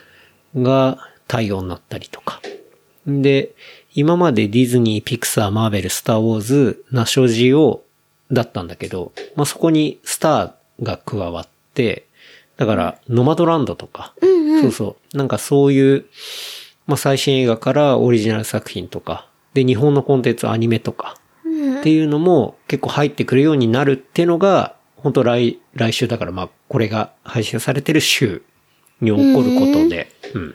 だからそれを、まあ、ちゃんと見たいなってのもあって。うん。それは劇場じゃなくて、家で見るっていう意味で。あそうそう。家で見るときにも、うんうんいい画質、あーいい音で見れるっていう。うん。っそう。ていうのが、そう、本格ローンチうん、すうるっん。ていうのがあって。うん。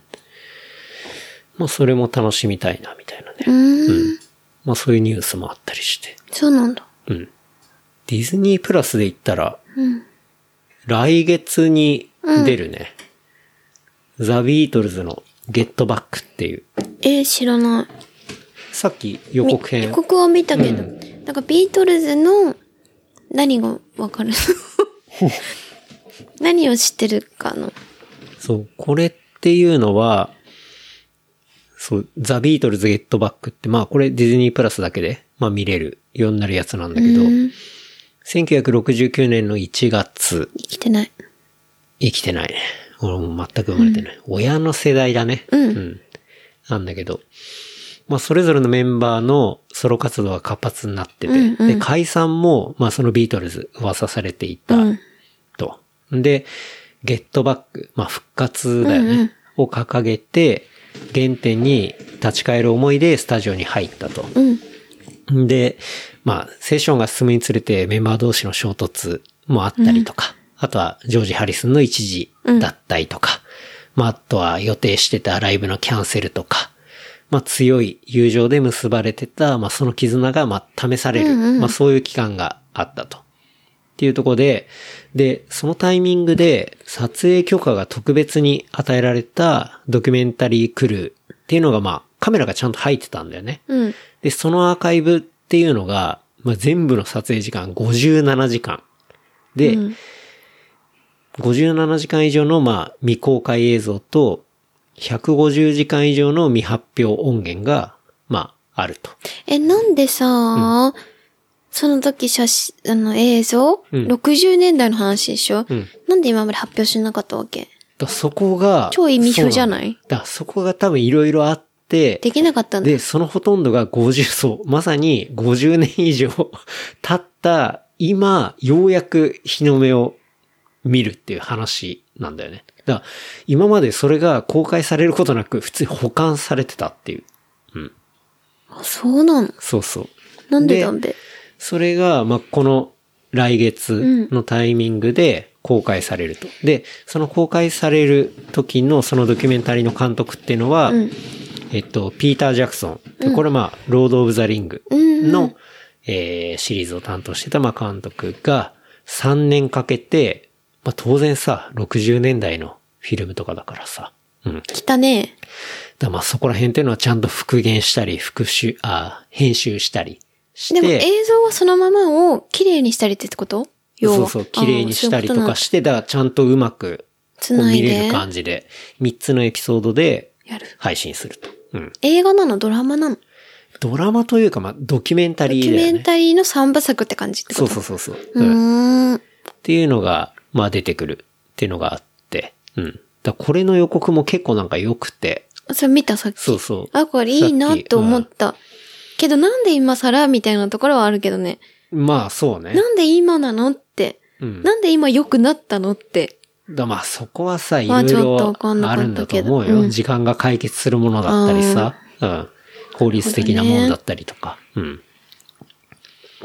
そう、だから結構予告見ると、なんかね、解散が噂されてたとは思えないほど、こうなんか仲いい感じとか、うん、っていうのが出てたりとか、まあそういう姿ってのがすごい映し出されたりとかうん。していて。そうだね。で、まあ、人間関係が試される中、曲のアイデアを出し合いながらうん演奏したりとか、まあ、時に議論しながら歴史に残る名曲の数々っていうのをこう、作っていく過程っていうのがう見て取れるっていうか。うん。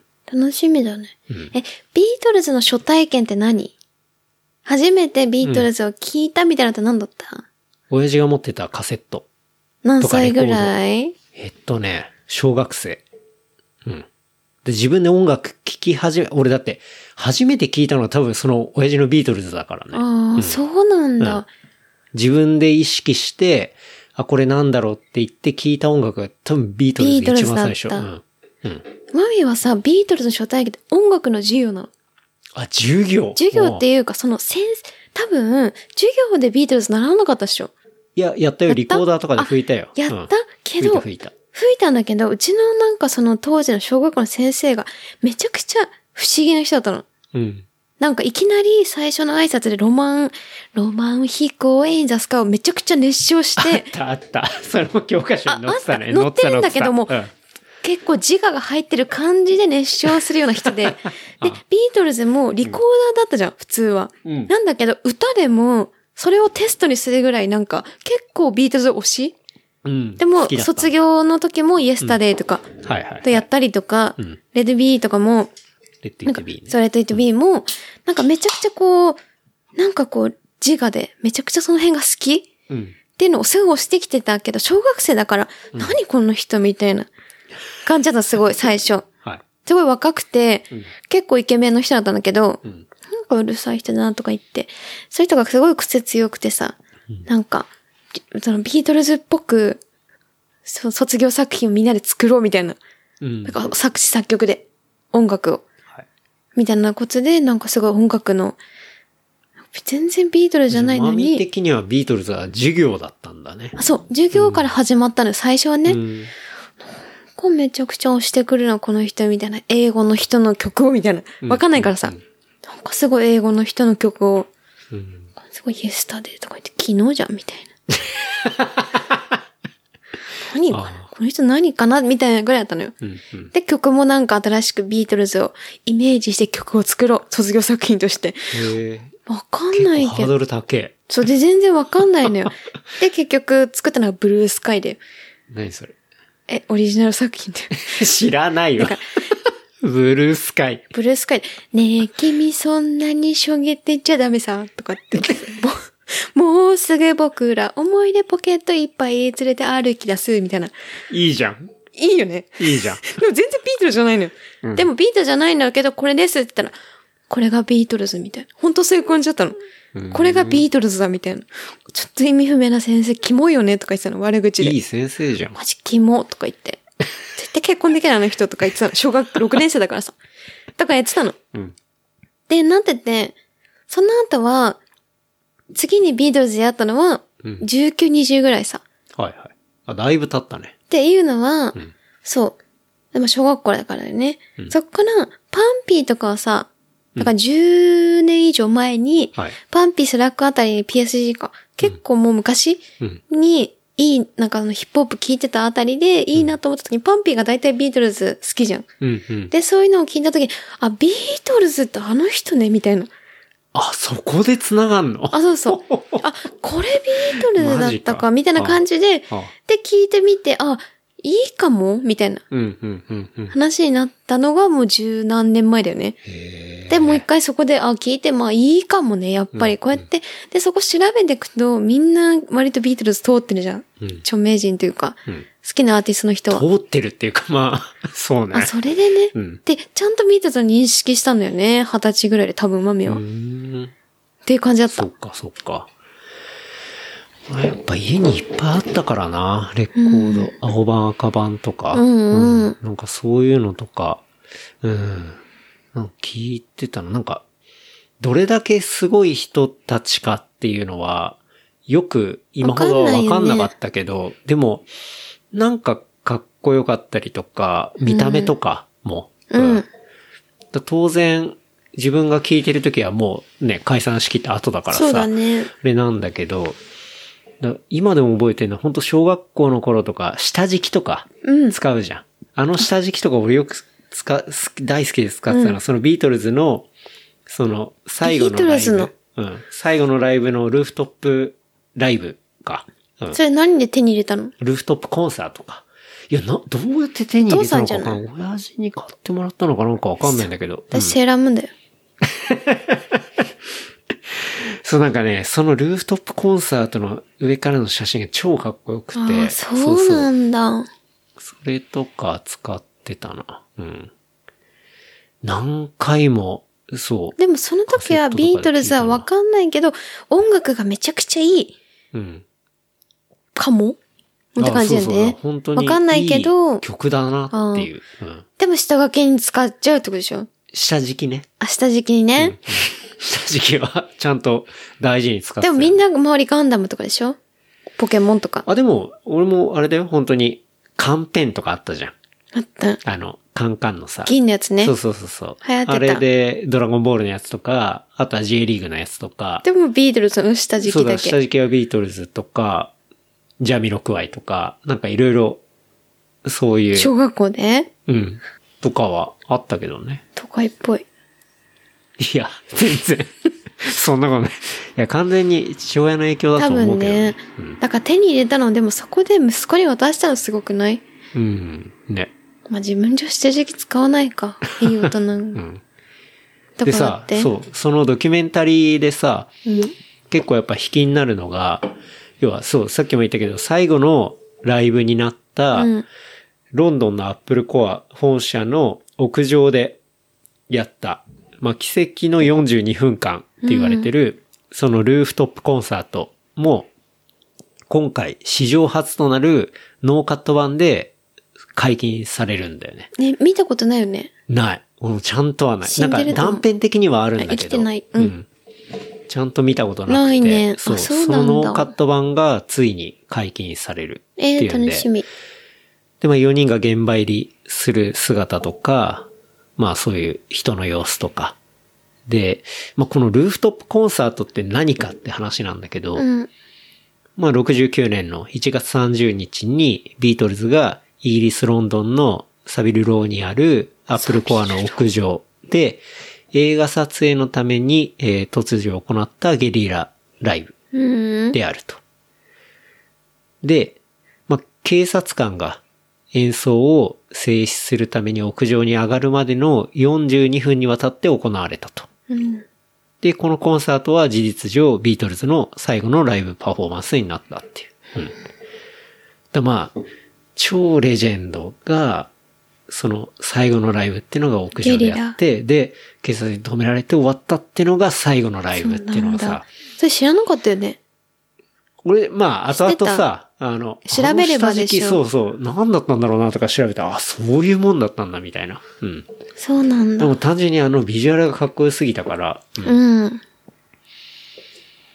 ていうのなんだよね。で、まあ、その貴重なうん。ものってのが、ノーカットで出たりとか、っていうね。まあ、そういうものが来月の末に出てくるっていうね。だからうん。これは楽しみ。なんか、ディズニープラスつながりでいくと、確かに。楽しみだなと思って。なこれは、11月の25、26、27で3話連続配信ら楽しいしんで、みかも。うん。楽しみだなと思ってるけどね。 ブルースカイも歌いたい、その時 に。ブルースカイってタイトルやばい、 ね。っていうね。はい。なんか予告が YouTube とかに上がってるんで、まあ、ぜひ見てほしいんですけど、うーん。まあ、そこに入ってるコメントとかが、うわ、50年待ったとか、 なんか、でそもう。映像的にはしっかりリマスターされてるからなんか50年前とあんま思えないぐらいのそうだよねそう予告綺編麗さ。うん。嘘って思っちゃったもん。ね前も言ってたもんね。これいつの映像なのうんつって。うん。うん。とか。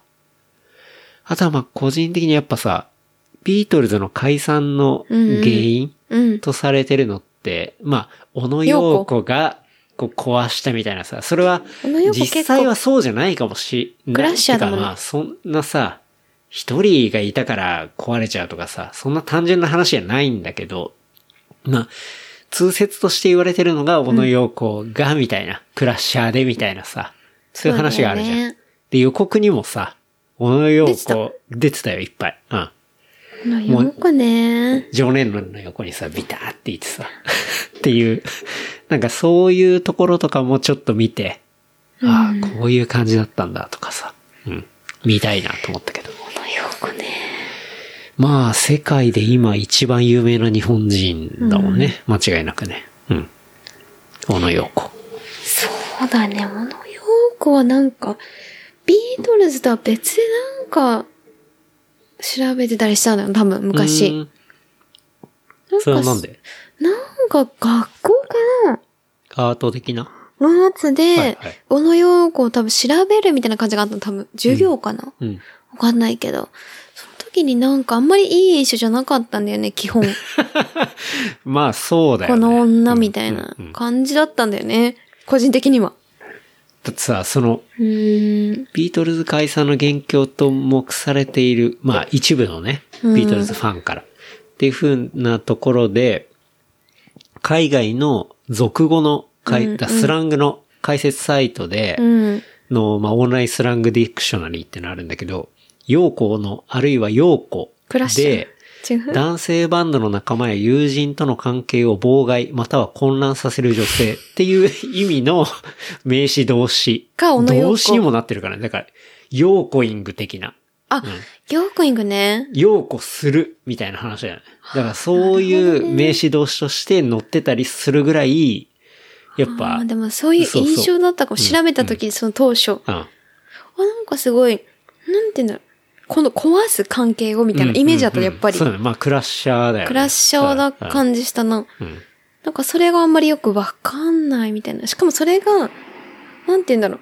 男性グループは別に男性で決めればいいけど、女性が入ってきて壊すみたいな。うん。なんかそうそうそう男女のもまさつにれじゃないじゃん。まさに男女のもきっつれではなとい。じゃないうんのに壊すってすげえ威力みたいな。それがすごい嫌、んって思ったのが多分第一印象、小野横の。正直ね。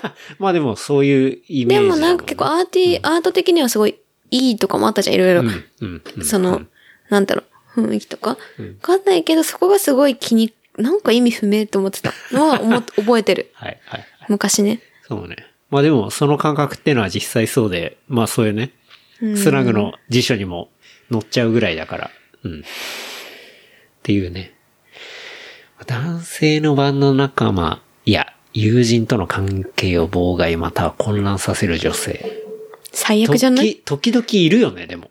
いないいや、いるわかん男性同士の間をってわかんない。だから女性同士の間を壊す女性っているじゃん。うん。で、男女の間をか入る人っているじゃん。うん。めちゃくちゃ。うん。すげえ嫌なやつ。うん二人とも。男性同士の間に女性が入って壊すってわかんないんだよね。あーそんな人見たことあんまりない、正直言うと。なほんんか、と男性、女性の間に入ってくる女性とかってめちゃくちゃ嫌いじゃん、マミとかは。私、女性、女性の間に入ってくる人もすげえ、でそれはあんまない。あんまり女性、女性してないから。だけど男性の間に入る女性って関係ねえのに何っていう人があんまり見たことないのよ。うん。だって男性同士の話なんて別に男性同士すればいい話で、女性が入る必要って別にそんな、まあ、女性、性別ではないんだけどさ。うん。け、なんかよくわかんないんだよね。うん。いたことある、いや、なんか、わかるっちゃわかるけどな、なんか。うん男性としてそこに女性関わってない時んだよ。いや、でも、誰かしらが関わってて、女の子が入ってくるんだけど、なんかその男の仲間のバイブスをちょっと微妙ないじる感じにするっていうか。うん。それはその女性が男の人と一人と関係性を持ったから、うん。だから、男の人が変えられるってことでしそうそょうだからそのうんなんだろう、別に、 それは、いい悪いじゃないんだけど、なんかさ、その、男メンバーすごい長い付き合いだったりするんだけど、ポッと、まあそこで付き合ったりして、その関係を自分にも、こう、イコールのものとして捉えてるっていうか、うん。全然、長いものとかはないんだけど、なんか、そういう感じで入っちゃうし、なん、なんかちょっとちげえな、みたいな。ああ、うんでもそれって別に迷惑かかるものなの他人に。だから、うまくひ、引き差しが分かってればいいんだけど、ずこうずけずけ来ちゃうってことね。そうそうそううん。とか、あちょっと今違うんだけどな、みたいなさ。うんだからあいつもの、そういうこそとねの、メンバーのグルーヴ感が出なくなっちゃうとか、うんなんか、一緒にいたら、ちょっと気使うし、他のメンバーとかもあさ、ー絶対。うん。そっか。なんかそういうこととかでもそれはそうんか。それ別に男女逆でもあると思うしね。うん。あ、でも難しいね。そしたら、小野洋子って。わかんない。自分、そうそう。そういうことね。うん。うん。はいそういうのはやっい。ぱあるじゃん。うん。あ、じゃあ、ぜ全然ないわけでもないか、小野洋子って。あると思うよ。いろんな、各所に小野洋子問題あると思うよ。なるほどね。でもなんか。おまみ洋子になってないかしら。大丈夫。おまみ 大洋丈夫。子は大丈夫。それは大丈夫だけど。大丈夫だけど、そういう問題か。ちょっと、あの、話が違ってたおまみ的な洋子は。全然どういうことおまみの陽子は、なんて言うんだろう。こう、そういう問題じゃなくて、例えば、男と女なんかその友達同士で男と女みんな仲いいところに付き合ってる人がいて、そこに陽子が入ってきて、まあ浮気だった不倫みたいな感じで濁わすみたいな。恋ありきの陽子だったのよ。うーん。基本は。いや、でもそういうことじゃないのね。ないじゃん。だっあて、ジョン・レノンと小野洋子ってのはもうう、んあそこずっとべったりなわけじゃん。そうなんだけど、別に他のメンバーをそそのかしたとか別そうにじゃなないいじゃん。。ないんだけど、陽子的な感じはそういうことかなと思ってた。マミは。ああ、ではないねだっ。てそうじゃないと人間関係をギクシャクって考えられないんだもん。うんそういう意味とか、だと女性同士でなんか、ああだこうだ、陽子が言ってくるみたいな。そういう悪い陽子かと思ってきたけど、まあ悪いんだけどさ。だけどっていうね。そう。ああ、なるほどね。わかっだた。さ、なんか、そこら辺っていうのが、うなんて言うんだろう。そういう用語がいるってことねそう今まで出てきてない映像の感じで、見れたりするのかなとかも思ったりするんだけど陽子も出てくるえ出てきてたから。楽しみ予告でうん。予楽し告でみも、だね。まあね、べったりな感じで。もう常に収録の現場とかにも、こう、いるみたいなね。でもそれはさ、もう、陽子そうがだけのせいじゃないよだけのせねい。じゃない、 そう。ジョン・レノンのも問題でもあ そる。うだかうらんそこは別に二人の愛だから、そうそうそう。いいんだけど、そこにあ悪影響を与えるものがある場合もあるってことだよね。そうそうそうそうそう。それの代名詞が、ヨーコなん、そうそうヨーコイングってことでしょ、はいヨーコイング。うん。すごいよね。名前だよ。名前が動詞になって登録されちゃうってすごいよね。すごいね。っていうね。思いましたけど。でも結局は他人なわけじゃん。うん。だから、親しき中にも礼儀ありっていう日本の言葉をヨーコは裏切ってたってことね。うんなんて言うんだろう。そう。そういうのを国境を越えればいいじゃないって思ってたのかも。うん。わからないけどね。ヨーコじゃないから。わかんないけどね。まあでも本人自体は別にそんな解散とかには、私は1ミリも関わってないっていう声明も出してたりするんだけど、まあでも、当時どうだったかわかんないもんね。わからない。っていうね、ところがありましたけど。なんで、まあでも、これはね、面そうい白う貴そう重なものとかも出てくるし、うんまあ自分の音楽の結構原体験というか、うんそういうとこもあったりするから、楽しみ。うん。楽しみだなと思っていますが、イギリスのロンドンつながりで行くと、うん。まあこれちょっとおすすめコンテンツにも入ってくるかもしれないけどさ、お袋なりやき。ああのニ人ューアルバム、よかった、めちゃくちゃスト。ライズ。めちゃくちゃ良くないめちゃめちゃよかった。ただ、リリースの日に、ケンタロウが、めちゃくちゃ、あのー、ヘッドホン片手にうん。やってて、超イラ なんッだとこしいつみたてい、な話しかけても、何の応答もなくて、で、下打ち50回ぐらいしたの覚えてるけど、でも、しょうがなかったよ。いい曲だったから。いや、俺、あのさ、本当に新しい新作が出て、マジでちゃんとヘッドホンで聴くアーティストって、カニエ・ウエストあとーカニ、エ大黒成明と、あと誰だろうな。まあ、ビリー・アイリッシュとかも、そうか。そうだほんとね。ね、新作の概念がマミあんまないからな。めちゃくちゃ限られてるアーティストだけ、俺ほんとちゃんと聞くのね。そうだって。うん。ていうのがあだからそのうちのったね一人で、そう、それが、この間のタイミングで、そうで、うわ、リリースになったと思って。うん。下打ちで音楽作っち ゃって。そうそうそうてかだったもんねうん。あ、でもめちゃくちゃ良かった。ね。あそうれ良かったよね。まあ、なんでロンドンつながりかっていうと、オブクロナリヤッキまあは今、ロンドンにそう住そんでう、るよロンドねンに住んでてっていうね、ことなんだけ結ど。構前だよね。うん。で、おぶくろさんって私も前か、もう曲も聴いてたし、うん。で、もうちょっと年いってると思ってたんじゃん。ああ、そうなんだ。結構40代ぐらいの人なのかなと思っ てて。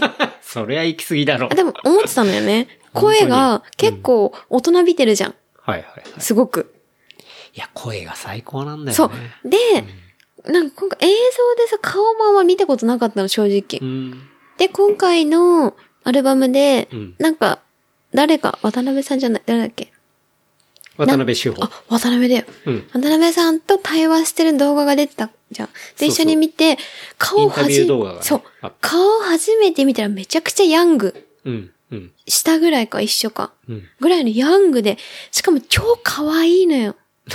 なんか、飾らすご好な感い。持てるよね。あ、そう、めっうん。ちゃくちゃ可愛いんだけど、うんで、そこに対しての曲のワードチョイスとまたちょっとギャップがあるみたいな確かに。のをすごい感じて、あ、めっちゃやっぱいいと思ったね。うん。うん。曲もいいんだけどさ。ちょうどマミの一個下ぐらいだよ下ね。ぐうん、うん。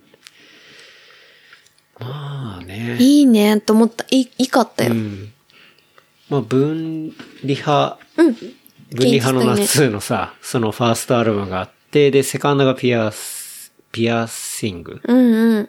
でも今回一番聴いてるな。うん。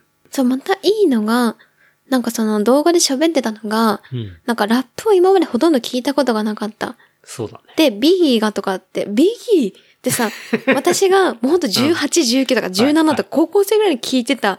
で、それで調べてたワードを、で、すげえ今更感あるじゃん、正直言うと。確かにね。アーティストの人が、ビギーとかがかっこいいなんて、はって思うのを、スルッと言うのがかっこよかった。うん。あ、ビビギーとかの聞いて、うん。で、ラップもやってみたって、すげえいい感じなのよ。うん。うんあ、すごいなと思ったんだよね。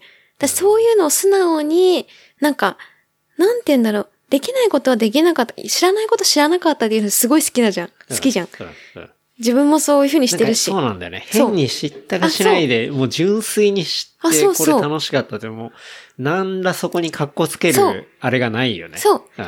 それがなんか、まあ、そこがかっこいいんだけど。そう。でも、本当にそうじゃん。わかんないことはわかんないでいいし、 そうね。知らないことは知らないって言った方がいいのに、そうじゃない人はやっぱいっぱいいるじゃん。いるね。でも、小倉さんこの、なんか、ビヒの時に、今って思ったけど、それがめちゃくちゃかっこよか った。かでにも、それでめちゃくちゃいい曲、いいラップじゃないんだけどさ、ラップ調の感じがめっちゃかっこよかったじゃん。うんうんうん。そうね。で、彼なりのアプローチではい。発信してるのがめちゃくちゃかっこよくて、そうね。うん。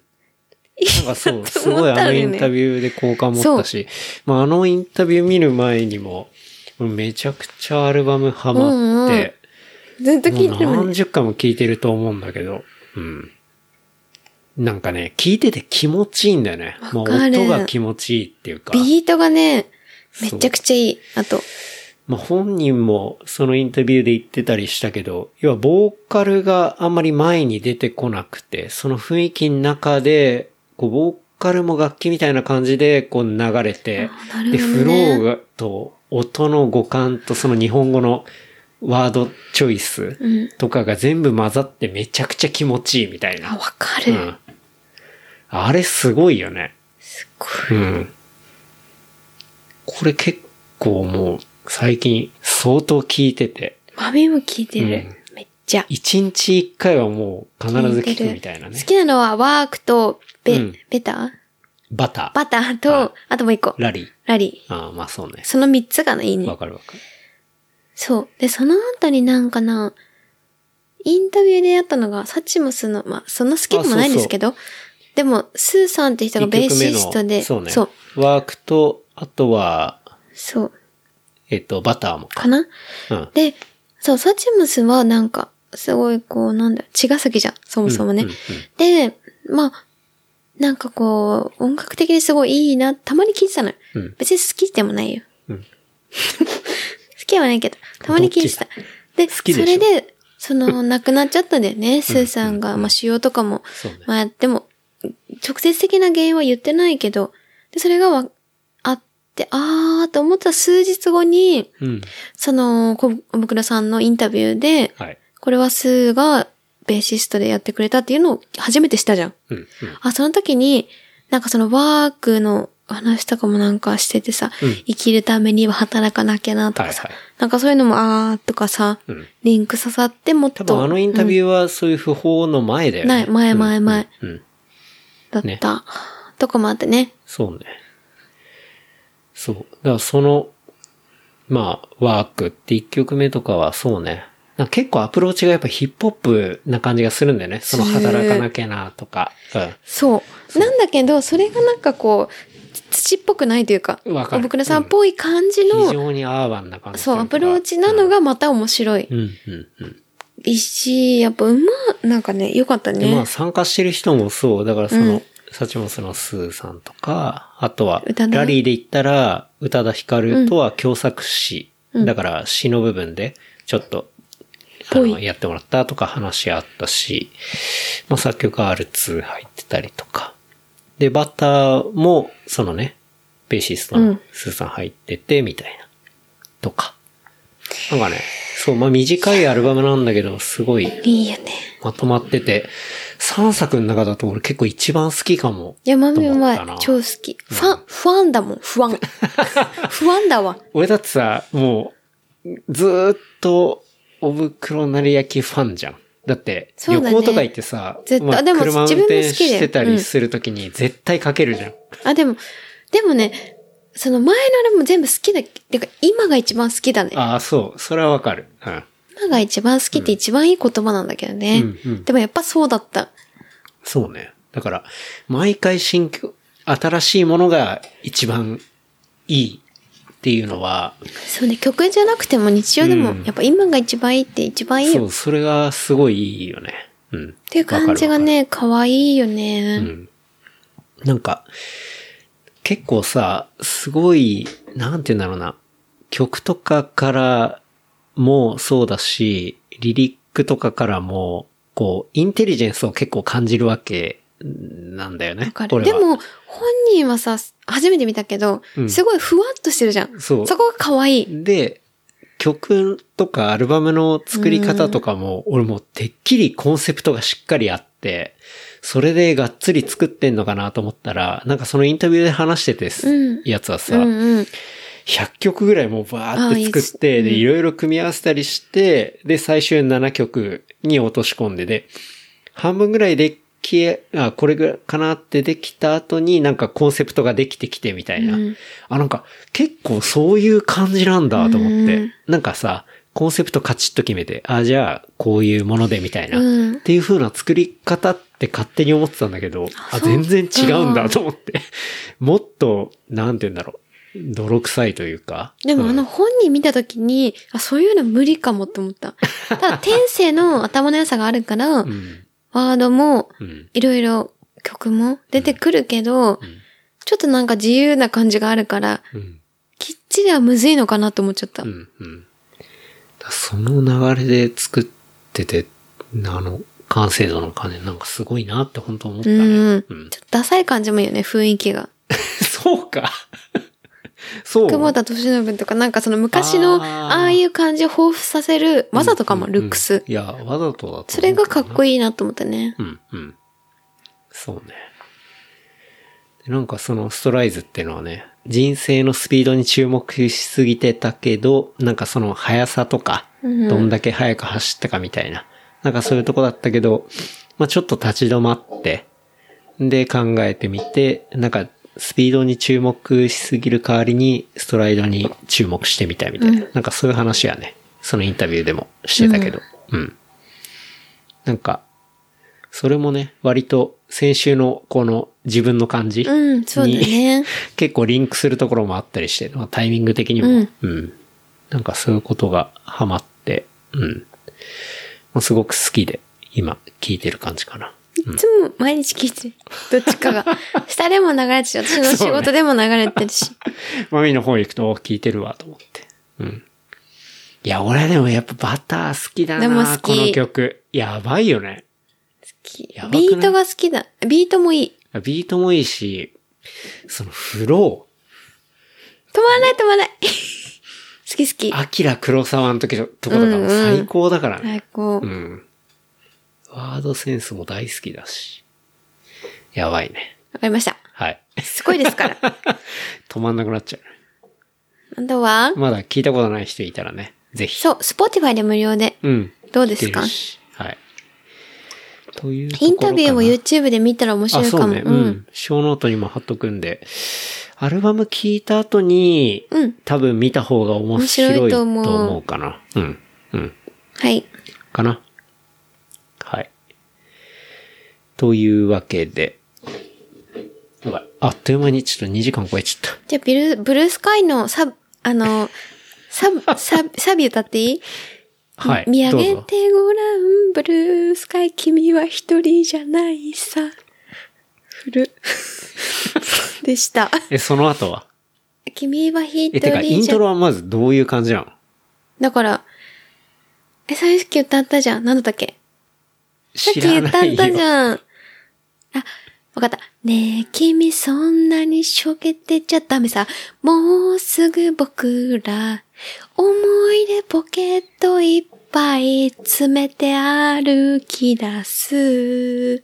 たとえつまずいたって笑い合うその時が来ればきっと、俺はいつも僕を待っている、みたいな感じ。あすごくない小6の曲覚えてんの。作詞作曲したから。すごいね。カットね、今の。ワードが、もうなんか、AI が作ったみたいな、こう、そうだよ。なんでもかそ、れはブル、それはビートルズモチーフだから。どこがだよ。すっごいビートルズモチーフをメインだったから。それ、あの、小学校1、2、3、3組あるじゃんど。こがビートルズやねんって話だよ3組あるうち全部ビートルズだよねって言われてるから。で、その中で、みんなで話し合ったどこビがートルズがこれさ。だから、結束みたいな感 じだよ。そん、ようこはわかんないからさ。そんな話じゃないと思うけどね。すごいと思う。カットね、今の全部。いや、今のもう完全に乗っけるよ。うん。ブルースカイって何なのかよくわからないけど。青空でしょ。さあ、大辛いだよ。うん。ビートルズみたいな感じいいね。イエローサブマリンからのブルースカイで。そうじゃない名曲。はい。というわけでね。そう。うん。あとはいや、もういいよ。もうそんな感じで。あそうですか。はい。 というわけでね。レッドどういうわけだってビーってこ話とだけど。ね。うん。いや、いろいろ話しましたね。うん。うん。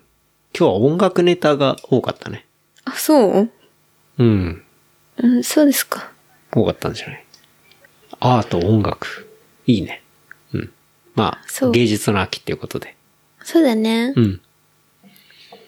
というわけで、まあ今日もね、お酒を飲みながらお届けさせていただきましたが、はい。じゃあ収録時間だいぶいってるから、カットで。ほぼ、ほぼカットで30分でお送りしましょう。事務連絡はい。しますかね。寝はいましょう。えー番組の感想、フィードバックは、ハッシュタグ、レプリカント FM、ハッシュタグ、レプリカント FM までいただければと思います。あとは、話した内容をまとめた小ノートは、レプリカント .fm で見ることできますので、こちらも合わせてチェックしてみてください。っていう感じかな。うん。